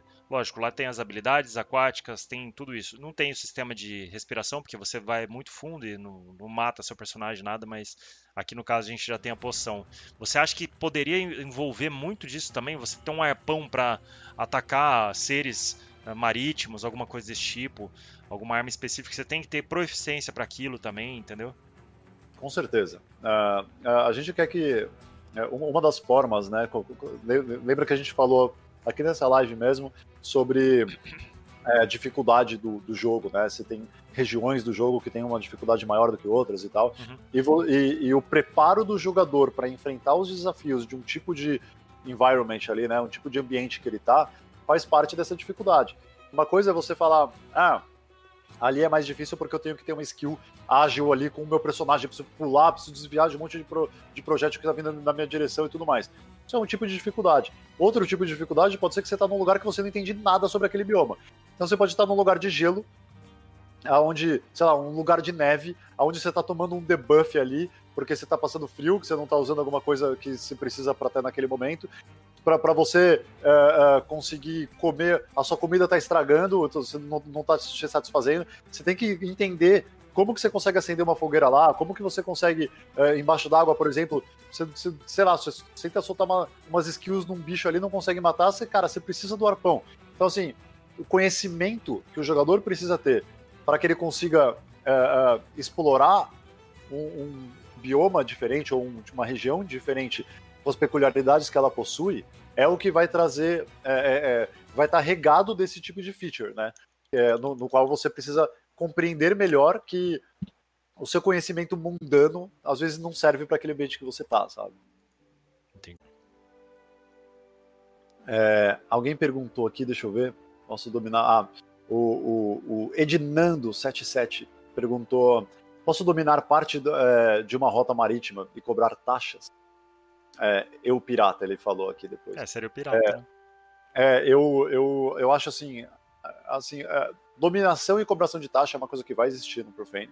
Agora, é, em ambientes com água, é, né, mar, assim, é, a nossa ideia é que, ela, que ele seja um ambiente um pouco mais dinâmico e não um ambiente, assim, se você quer dominar uma região, uma rota marítima, por exemplo, você tem que estar lá presente, assim, não vai ser uma coisa que, que você vai conseguir é, cobrar taxas de uma forma meio automatizada, assim, sabe? Você tem que estar lá, você tem que, tem que é, como na vida real, você quer cobrar taxa, você vai estar meio que de uma forma agressiva falando, por aqui você não passa, a não ser que você me pague alguma coisa. Ou você vai estar atacando, de fato, os barcos que passam por ali e roubando tudo que eles têm.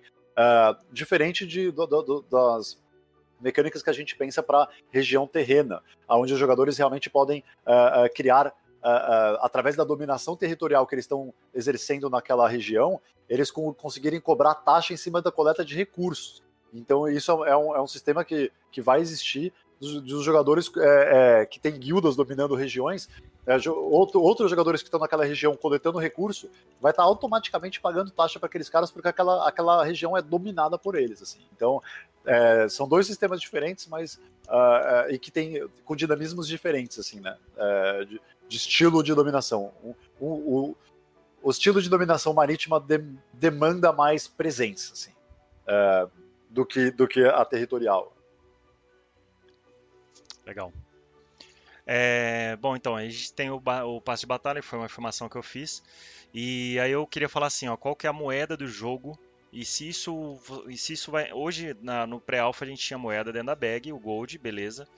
E, e se isso vai influenciar a Gold Seller? O que, que vocês pensam sobre isso? De você ter o drop do, do Gold, é, jogar no chão, de a pessoa ter na conta dela? Como que vocês estão pensando em driblar isso aí?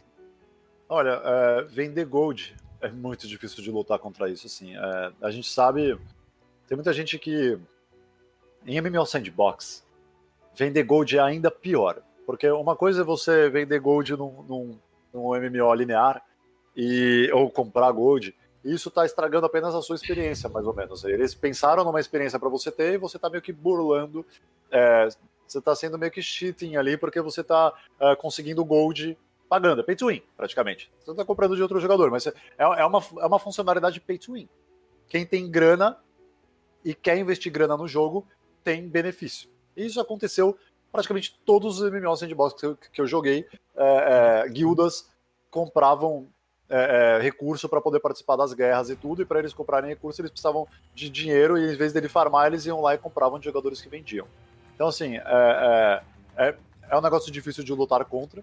O, o, o, o, primeiro aspecto é a gente conseguir conscientizar os jogadores de que isso é, é atrapalha muito o, o, design do próprio jogo que eles estão jogando. Só que essa conscientização, todo mundo aqui já sabe que é, é, demanda da gente ser bem é, é incisivo em, em, em, criminalizar o jogador que, que vende ou compra gold, sabe? A gente tem que banir, a gente tem que ficar de olho, a gente tem que conseguir identificar os tipos de transações que parecem ser é, relacionadas a, a, a de repente chega um jogador, um, um personagem ali, passa um milhão ali para outro personagem em Gold, outro personagem sai levando esse negócio pro lugar. Tipo, os nossos robozinhos ali, que ficam por trás do, do nosso servidor, uhum. tem que levantar uma flag ali para que a gente possa olhar para o log disso de perto e, e, fazer a análise, sabe? Virar e falar, pô, isso aqui está caracterizado como um padrão de venda de Gold. Ou não. É difícil, tá? Mas a gente vai ter que ganhar, assim, admito desde agora, assim, a gente vai ter que ganhar experiência com isso para poder lutar bem contra isso e não também e não é, e, e, e, sem que a gente limite as ações dos jogadores, assim, porque isso é pior ainda, né? Então. Entendi. Não, não, não tem uma, assim, administrativamente não tem uma resposta muito concreta, assim. A gente vai precisar ver se os nossos primeiros esforços são úteis ou não e o que, que a é, gente vocês vão ter log de tudo isso também, né? Vai saber a transação é. de tudo, né? É. é. Eu tenho algumas perguntas sobre equipamentos aqui, mas acho que vai se estender muito e eu vou deixar um, ela um pouco mais para frente. Mas a única coisa que eu gostaria de saber assim é que eu vi algumas imagens dentro dessa, dessa linha de produção nova que a gente tem de vocês. É. Eu não sei se eu tô certo, tá? Eu vou chutar. Mas eu vi algum, alguma coisa existente como cajado, alguma coisa. Isso aí é pra mago? Vai existir também grimório, manopla, varinha, alguma coisa desse tipo ou não? O mago é só skill e sai da mão e acabou? A gente não quer criar dependência de item para que você possa usar algum tipo de skill. É, agora, isso não quer dizer que você está tomando uma boa decisão. Porque às vezes uma skill ela pode beneficiar muito, por exemplo, uma skill de pular e bater, pode ser que ela é feita para você usar ela com machado. Só que você está usando ela como espada. É, uhum. E aí você vai estar tá na tooltip da skill ali que, você, que ela é mais efetiva com o machado, vai dar mais dano, ou então o movimento vai ser mais prático, mais rápido, sei lá. É, no, a mesma coisa serve para qualquer tipo de artifício que você use como mago. É, ele vai ser complementar e ele, ele, a não ser que seja uma coisa que é muito dependente. Por exemplo, se tem uma, uma se tem um, algum efeito que ele está atrelado a um item, tem, tem, tem uma varinha rara que você pegou ela, usando ela, o efeito dela, quando você ativa ela, ela solta uma magia muito louca. Aí não é a skill do seu personagem, é a skill da varinha mesmo. Você tá com uhum. ela na tua mão e você tá com acesso a ela. Aí beleza, totalmente dependente daquilo. Mas as suas skills como jogador, o máximo que vai acontecer, eles, elas, eles receberem bônus por você estar tá usando uma coisa que ajuda a complementar o uso daquela skill. Uhum. Consegui responder bem? Sim, sim. Equipamento de coletores. Conseguiu responder bem porque, de fato, existem pessoas que pensam assim, ah, sou mago, quero ter uma arma na mão, né? Então é isso que eu tava querendo pensar, porque no pré-alpha as pessoas tinham as skills liberadas e elas soltavam a qualquer momento ali que ela tinha acesso. Uh, a gente vai falar algumas coisas sobre skills também. Equipamento de coletores, vocês pensam em implementar isso que possa te dar uma vantagem? Tipo, coleto madeira, isso me dá uma vantagem de 20% a mais de rendimento, 10% de rendimento, dependendo do equipamento. Porque não Com tinha, certeza. né? Acho que isso não tinha no, pré-alpha, né? Tinha pouco, a gente explorou pouco isso. É, é, tinha, uma, tinha uma pickaxe que dava, acho que mais uh, X% de pegar Iron, né? Era uma, a Iron Pickaxe dava mais chance de pegar Iron, né? Se você utilizasse ela. Tinha um machado também que dava mais chance de você conseguir coletar aquela Dark Wood também, que era usada para fazer uhum. algumas coisas mais, é, mais hardcore ali, é, de mago. o staff né, do, do mago usava Dark Wood. É, é, mas a gente vai explorar isso muito mais agora. Equipamento, assim, no caso, armadura de, de coletor de madeira, coletor certeza. de. O que pode gerar também skin para isso também, né? divulgou. né? É, é, sim, também, mas a gente, inclusive, a gente até divulgou a, as gears de work, né? A gente mostrando a nossa ah, comunidade lá, lá, lá no, no, post no Facebook e tudo. A gente está a gente tá considerando uh, uh, uh, até porque assim a gente é, é, é, difícil pegar um jogo sandbox e não se você deixar ele fluir naturalmente ele vai reto em direção ao, ao combate PVP.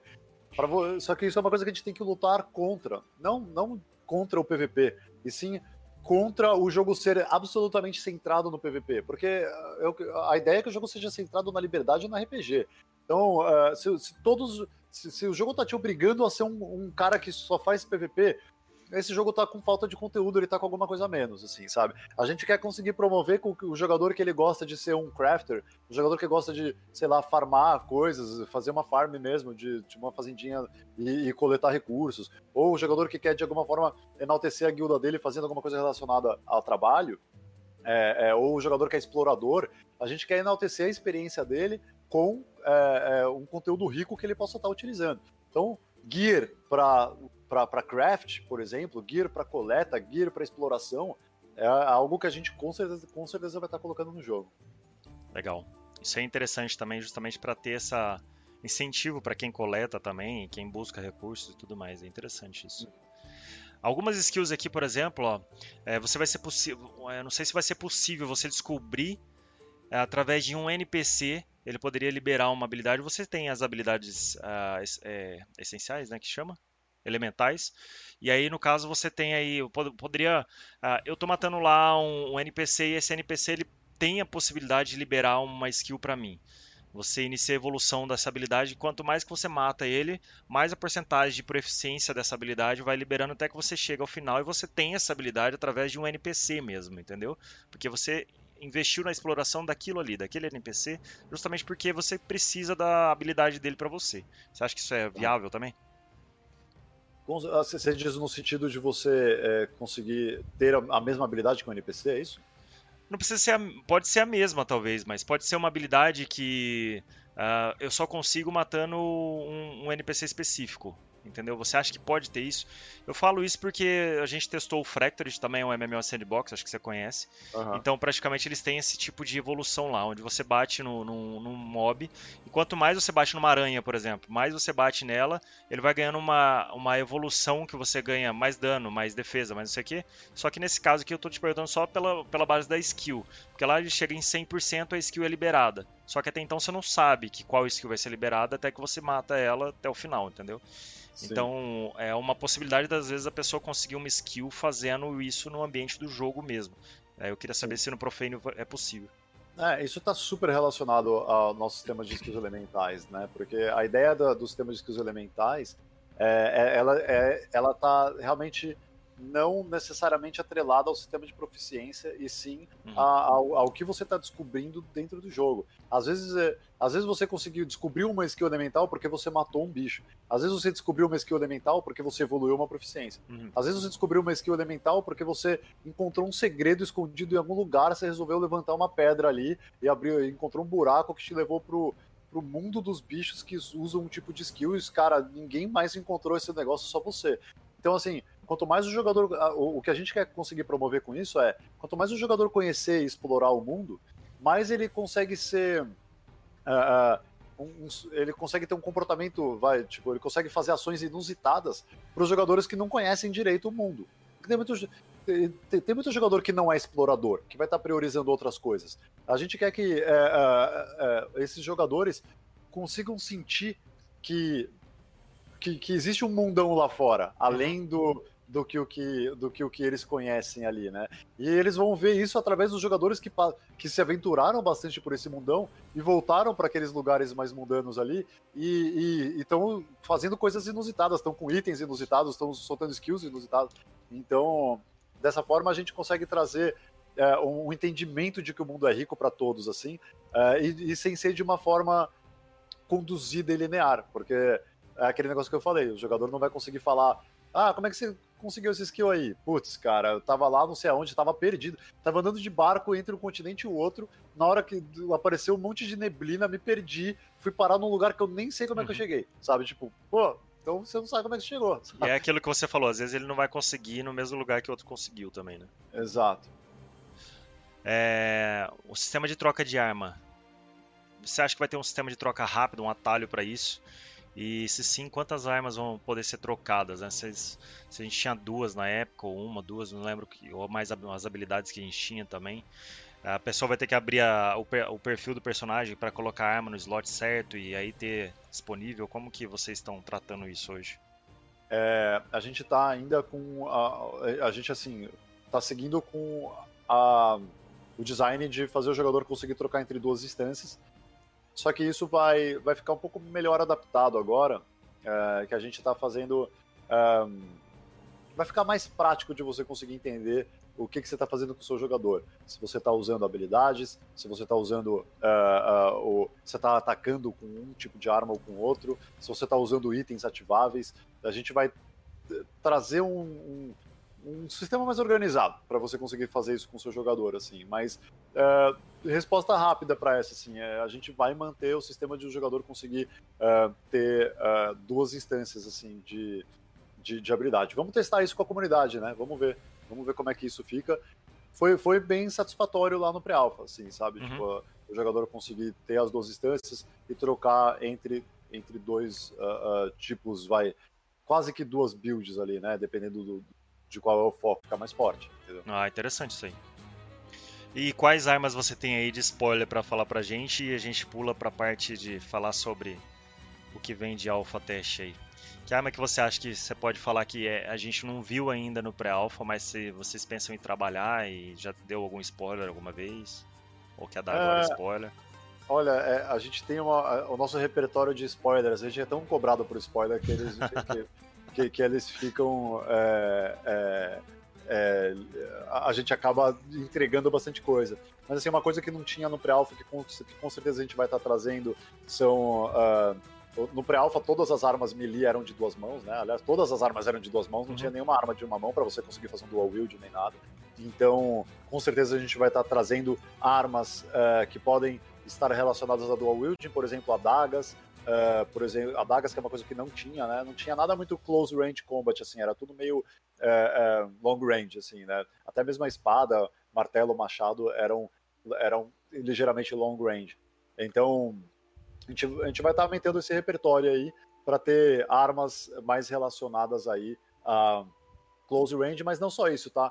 É, é, vai ter mais coisas, assim, mas acho que o que tá prático de, de trazer aí é, e já confirmar que vai ser diferente do pré-alpha é isso, por enquanto. Tudo bem, e aí a gente vai para as partes de alfa, porque tá todo mundo querendo saber, né, sobre alfa. É, é. O que, que a gente pode esperar dessa nova fase que vocês estão trazendo? E uma média assim, quantos, quantas fases de alfa a gente vai ter? Eu vi lá que no roadmap está escrito parte 1 no caso, provavelmente deve ter a 2, assim por diante. É, mas até quantas, quantas fases vocês pretendem fazer? Se já tem isso meio que em escopo para isso e o que, que você, o que, que, a gente pode esperar desse novo alfa aí? Já, bom, apesar que resumindo tudo que a gente falou, né, que é, a maioria dos assuntos é para o alfa mesmo. O que, que você ah. me diz aí? Teremos mais fase alfa também? É, a, a, o nosso roadmap ele fala da parte 1, porque a gente não quis, apesar da gente ter a gente tem um roadmap a partir de agosto, né? De, de agosto para frente. Nosso roadmap parte 1 vai só até agosto, para quem não sabe. É, de agosto para frente, é, é, a gente tem isso elaborado, a gente tem um roadmap, vai, é, é, uma, uma sequência de tarefas que vão estar ficando prontas a partir de lá. Só que a gente sabe muito bem que a gente precisa que, que elas vão estar elas vão ser camadas que vão estar vindo por cima das, da, dos elementos mais fundamentais que a gente já criou. Então, uh, antes da gente simplesmente se comprometer criando um roadmap que uh, tenta colocar em alguma ordem como, como que aquilo vai estar sendo desenvolvido lá na frente, uhum. a gente sabe que é muito fácil uh, acabar trocando a ordem que, que aquilo vai ser atacado e tudo mais. Em vez da gente se comprometer e criar um roadmap ali a partir de agosto, a gente resolveu deixar a parte 1 para que a gente possa apresentar a parte 2 quando a gente já tiver feito alguns testes e tudo e a gente tiver uh, já testado com a comunidade, batido o martelo em várias mecânicas que vão estar tá ficando prontas aí é, do, do, dos elementos que vocês conseguem ver na parte 1.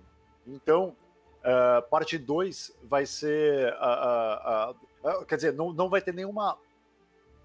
Provavelmente não vai ter uma parte 3, pelo menos não dessa, é, desse escopo que a gente está tendo com o Alpha agora. O escopo do Alpha é um escopo fechado, a gente sabe o que, que entra no Alpha e o que, que fica para o futuro.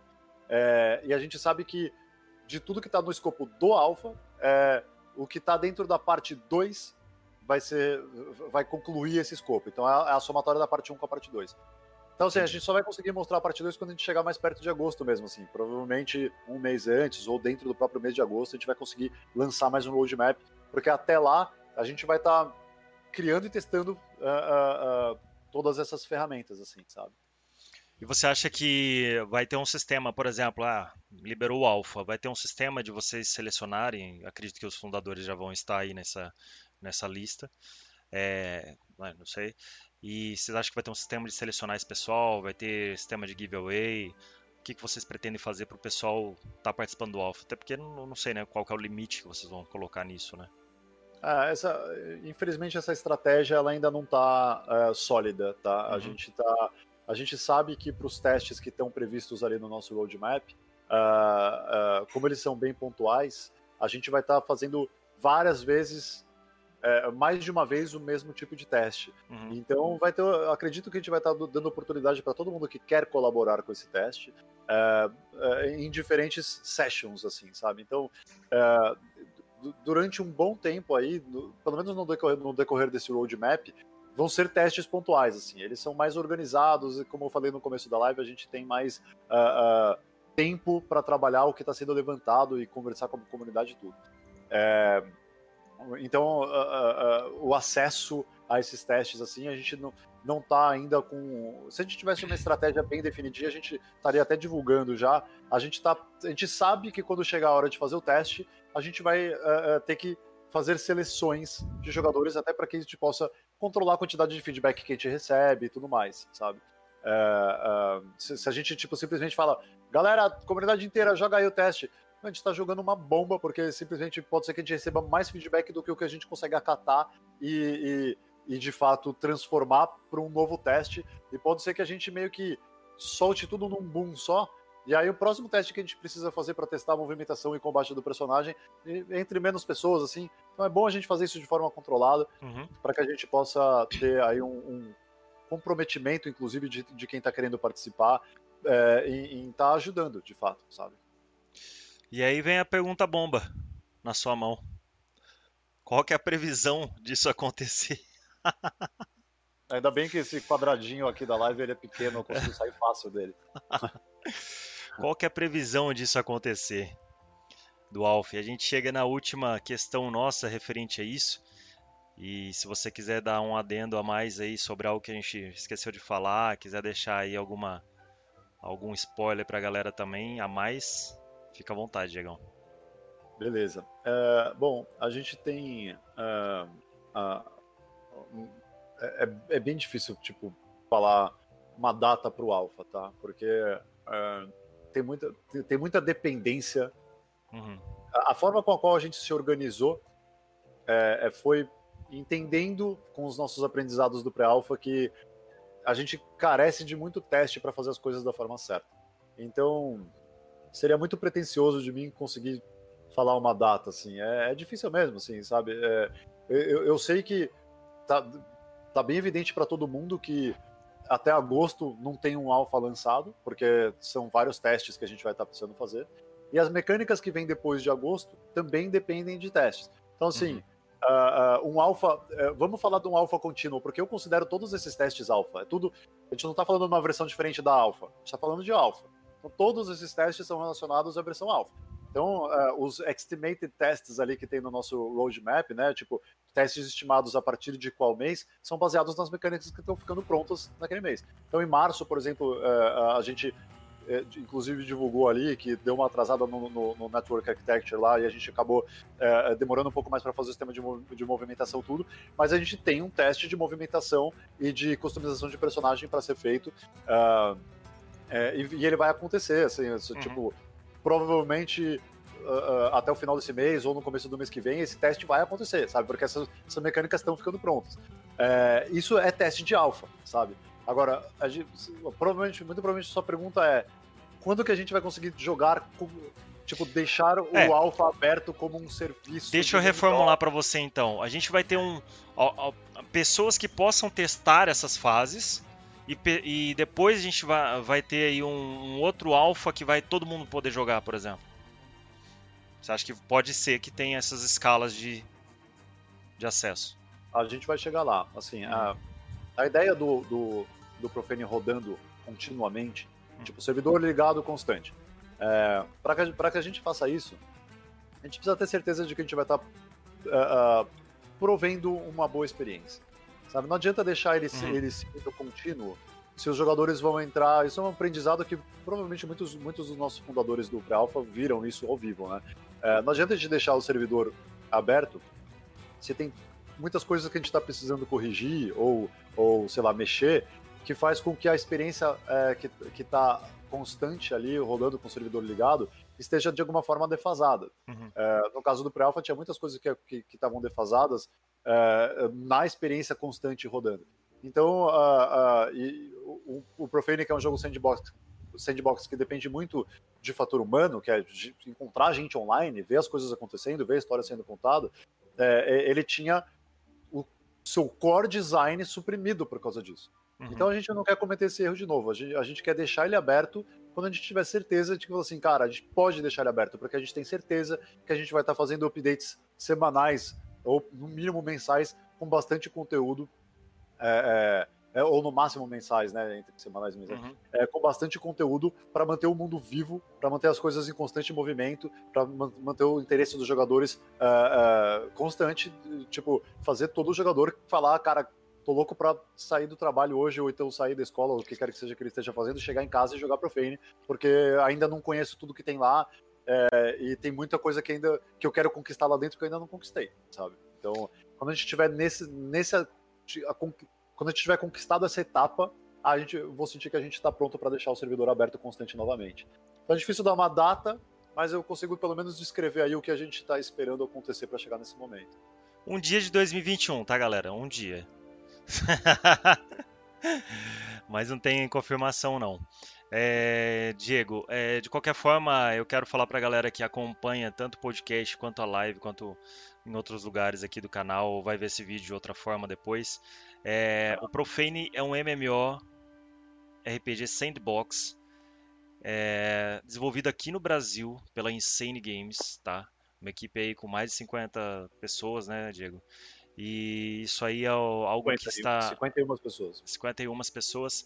E está sendo desenvolvido há um tempo já. Já tivemos o teste pré-alfa, como foi falado. Está sendo submetido a uma nova fase de alfa. Então, se você quiser conhecer, o site é profa.ne. Profa.ne. Tá? É o site oficial deles. Entre no Discord, dê o feedback, fale sobre o jogo, converse com eles. Eles estão todos os dias praticamente conversando sobre Profane e eles estão sedentos também de vários comentários, tá? Vários feedbacks aí que é muito importante isso para vocês. Diego, você quer dar um deixar algum comentário específico, falar alguma coisa mais? Poxa, é, eu nunca eu nunca deixo de ter de aproveitar a oportunidade para agradecer a todo mundo da comunidade que está colaborando para fazer esse projeto incrível acontecer.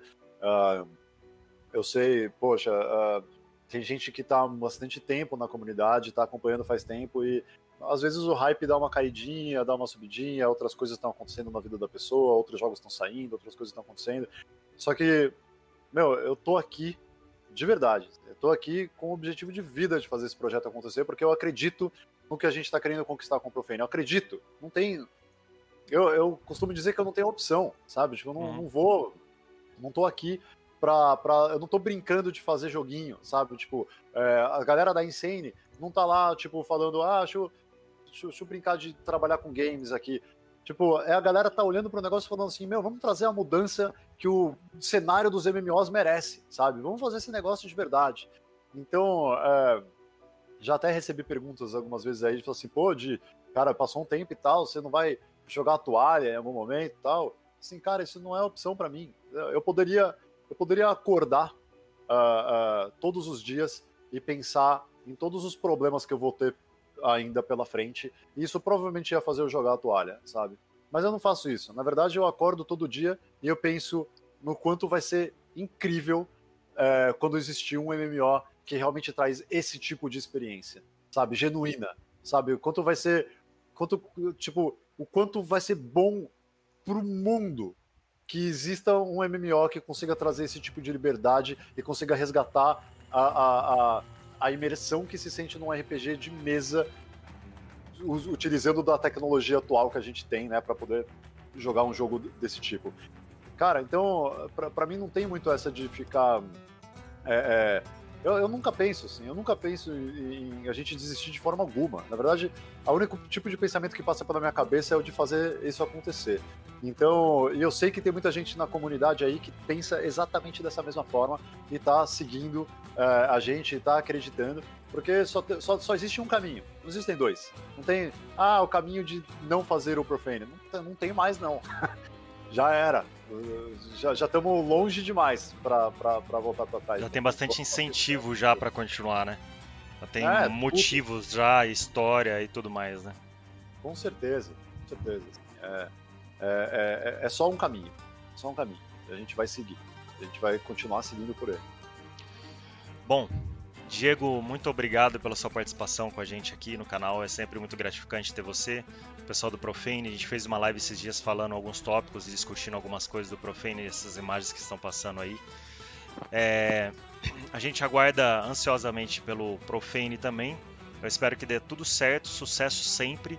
Você sabe que pode contar comigo. Né? Você sempre, a gente sempre teve contato. Acho que foi a primeira entrevista que a gente fez lá atrás. Ainda o jogo não estava nem era a época que a gente entrava no jogo, encavalava um boneco em cima do outro e não conseguia sair do lugar ainda. Acho que você lembra, não tinha nem cidade ainda, né, de certo.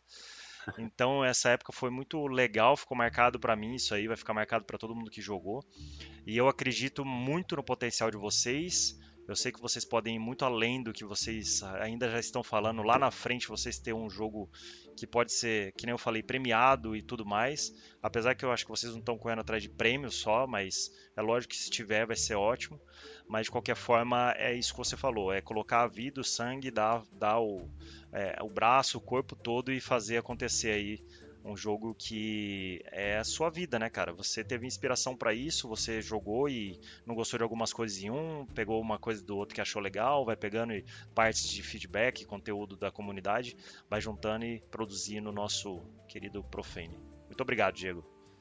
Obrigado você, Lestar. Uh, meu, não, tem, não tenho palavras aí para agradecer o quanto você já colaborou aí com a divulgação do Profane, uh, o seu interesse genuíno que faz você trazer essas perguntas incríveis aí para quando a gente está conversando e são, não são perguntas uh, simples, são perguntas que exploram de fato a profundidade do, do, do, jogo, e isso só, só colabora para a gente conseguir divulgar mais ainda, porque o Profane não é um, um um joguinho trivial, né? Ele é um jogo com muitos aspectos e muitos caminhos de profundidade, e só uh, batendo um papo como esse que a gente bateu agora, que a gente consegue explorar uh, essas possibilidades, né? E, e, e, fazer a parte mais legal, que é o que a gente pode fazer enquanto o jogo está em desenvolvimento, que é sonhar aí com todas as coisas que a gente quer é, fazer dentro do jogo, todas as permissões que a gente vai ter aí para escrever história aí dentro desse universo. Assim. Então, é, você putz, sempre ajudando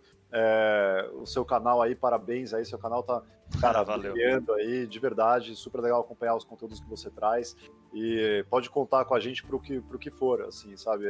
É, para nós, você é parte da equipe. Tamo junto. Tamo junto sempre, no mínimo para sempre, mano. Eu acredito é. bastante no projeto e valeu aí pelas palavras. Acredito que, assim, a gente vai colocando a categoria de MMORPG, porque de fato são, são anos que passa sem um lançamento, sem um jogo bom, sem né, ter aquela vontade de jogar algum tipo de jogo. E eu acredito que vocês vão entrar embalando numa fase de década de MMORPG aí muito boa e vai ser Sim. muito bom para todo mundo. Um abraço para sua equipe. Eu não sei todos que fazem parte da equipe que estão no chat, né? É, eu sei o Saramantes, o o Beraldo, acho que o Pixel também, né? Então, um abraço para sua equipe, é imenso. Teve uma época que eu até fui convidado para ir para São Paulo, mas não tive como. E um dia a gente vai se encontrar aí e vai conversar mais sobre esse jogo maravilhoso aí. Beleza? Perfeito. Valeu, valeu para todos que seguiram a live. É, qualquer dúvida, sempre vale a pena é, conhecer ali o nosso Discord, onde a comunidade está conversando sobre qualquer, qualquer um desses aspectos. A, a equipe participa bastante também. Eu estou procurando estar é, dedicar tempo para estar tá sempre lá respondendo perguntas também, é, sugestões em relação ao jogo. A gente tem um canal só para sugestão. O, o Saramantes, que é nosso community manager, a gente está lá para ajudar bastante aí com a nosso, com, com, manter a comunidade informada e organizada também. É, aliás, está fazendo um ótimo trabalho aí, parabéns. E outras pessoas aí que fazem parte da nossa equipe estão sempre disponíveis ali, então fiquem à vontade de participar. E mais uma vez, obrigado, Lestar. Cara, foi, foi, incrível. Quando a gente começa, a gente não para, né? Pois é. É, a gente vai falando, embalando o conteúdo e faz uma pergunta aqui, outra ali, e acaba tendo muito conteúdo envolvendo. E é interessante a gente puxar isso, porque eu aprendo com você. Toda vez que eu faço live com você, eu aprendo um pouco, cara. Isso aí eu falei, eu tinha falado pro pessoal, que a gente pega um conteúdo imenso aí com você. Então, acho que você tem um, um know-how muito bom para ter um jogo excelente aí para os brasileiros. E é isso aí, cara. Legal. Maravilha, vai, vai com força que vocês vão decolar aí com o MMO. Valeu, valeu. Precisar de mim, é só chamar. Nós, junto. eu, você, todo o time da Insane e a toda a comunidade, a gente vai decolar junto nessa brincadeira.